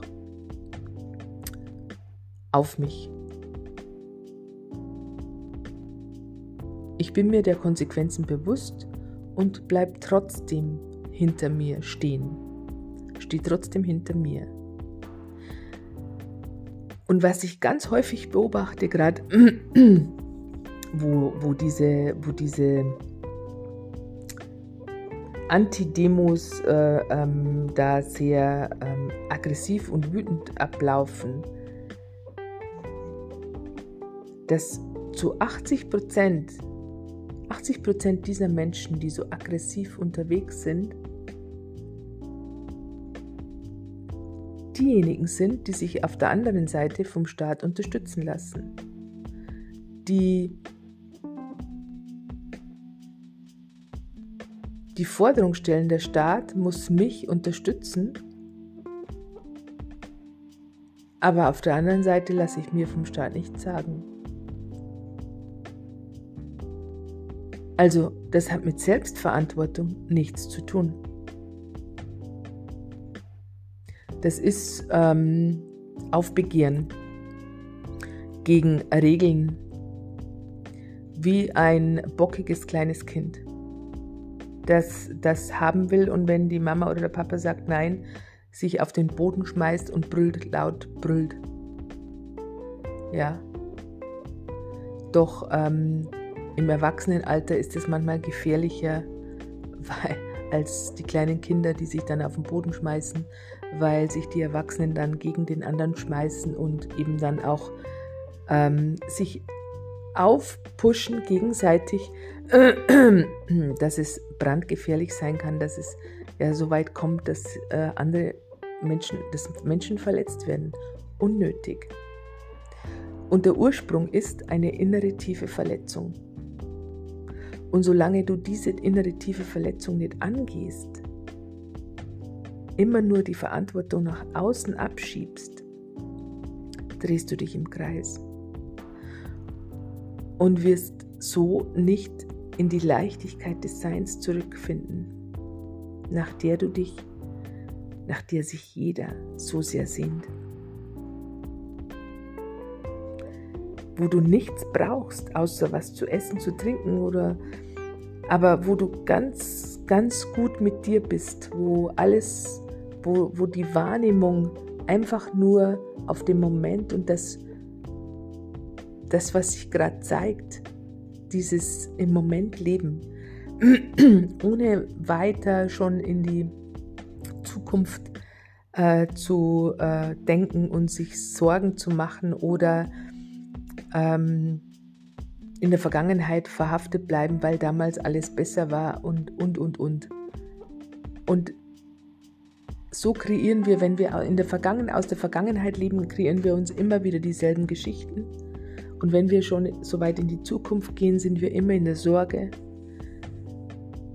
Und wir leben nicht, weil das Leben hier im Jetzt, im Moment immer stattfindet.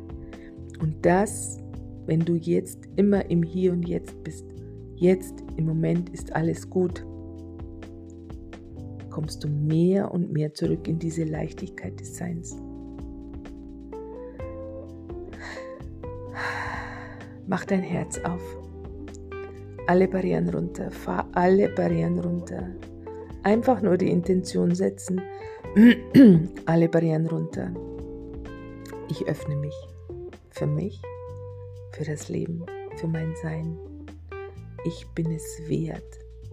Ich darf sein, wer und was ich bin.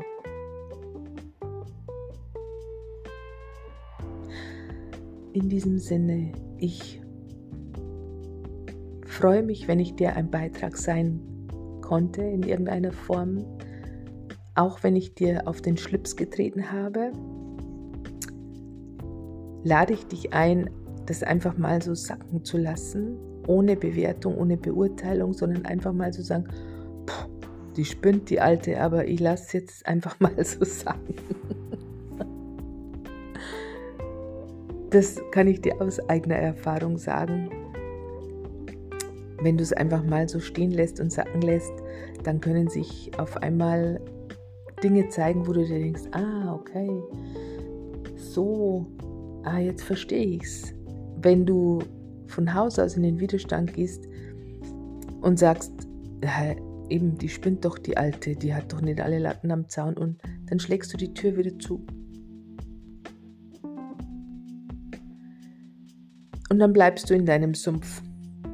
Und da wünsche ich dir dann viel Spaß, äh, den du nicht wirklich haben willst, sondern eher Wut, Verdruss, Frustration.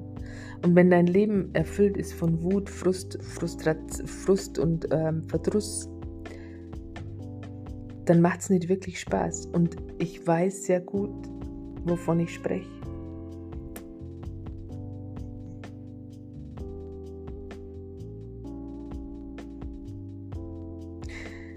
Dass es so leicht gehen darf, das ist eben auch manchmal so ein ähm, das ist so ein Satz aus meiner Kindheit, wo mein Vater gesagt hat, ja, wenn so leicht, wenn es so leicht gehen würde, würde es doch jeder tun.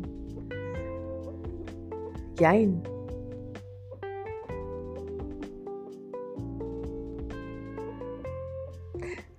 Wir sind so auf Sicherheit getrimmt, dass wir immer, immer eher den sicheren Weg beschreiten, auch wenn es uns nicht erfüllt, auch wenn es nicht, nicht, nicht der Brüller ist. Aber lieber den sicheren Weg, weil bei dem anderen wissen wir ja nicht, was passiert. Doch jetzt, gerade jetzt durch Corona, haben wir ja auch gesehen, dass nichts sicher ist. Deshalb wäre es doch vielleicht einfach mal auch dem Versuch wert, einfach mal den Versuch zu starten im Kleinen. Du musst ja nicht dein komplettes Leben auf den Kopf stellen, sondern einfach im kleinen Mal anzufangen, zu mehr zu hinterfragen und zu sagen, dient mir das? Ist das für mich jetzt stimmig, was ich da mache? Streng oder strengt mich das an? Und wenn es dich anstrengt, dann geh dem nach. Wogegen gehst du denn so in den Widerstand? Denn in den seltensten Fällen ist es die Sache an sich, sondern das, was dahinter steckt. In diesem Sinne, genug gelabert. Ich wünsche dir eine wundervolle Zeit. Mach's dir leicht und tauche ein in die Leichtigkeit des Seins. Und wenn du Unterstützung brauchst, dann melde dich sehr gerne bei mir. In diesem Sinne, bis demnächst. Ciao, Bianca. you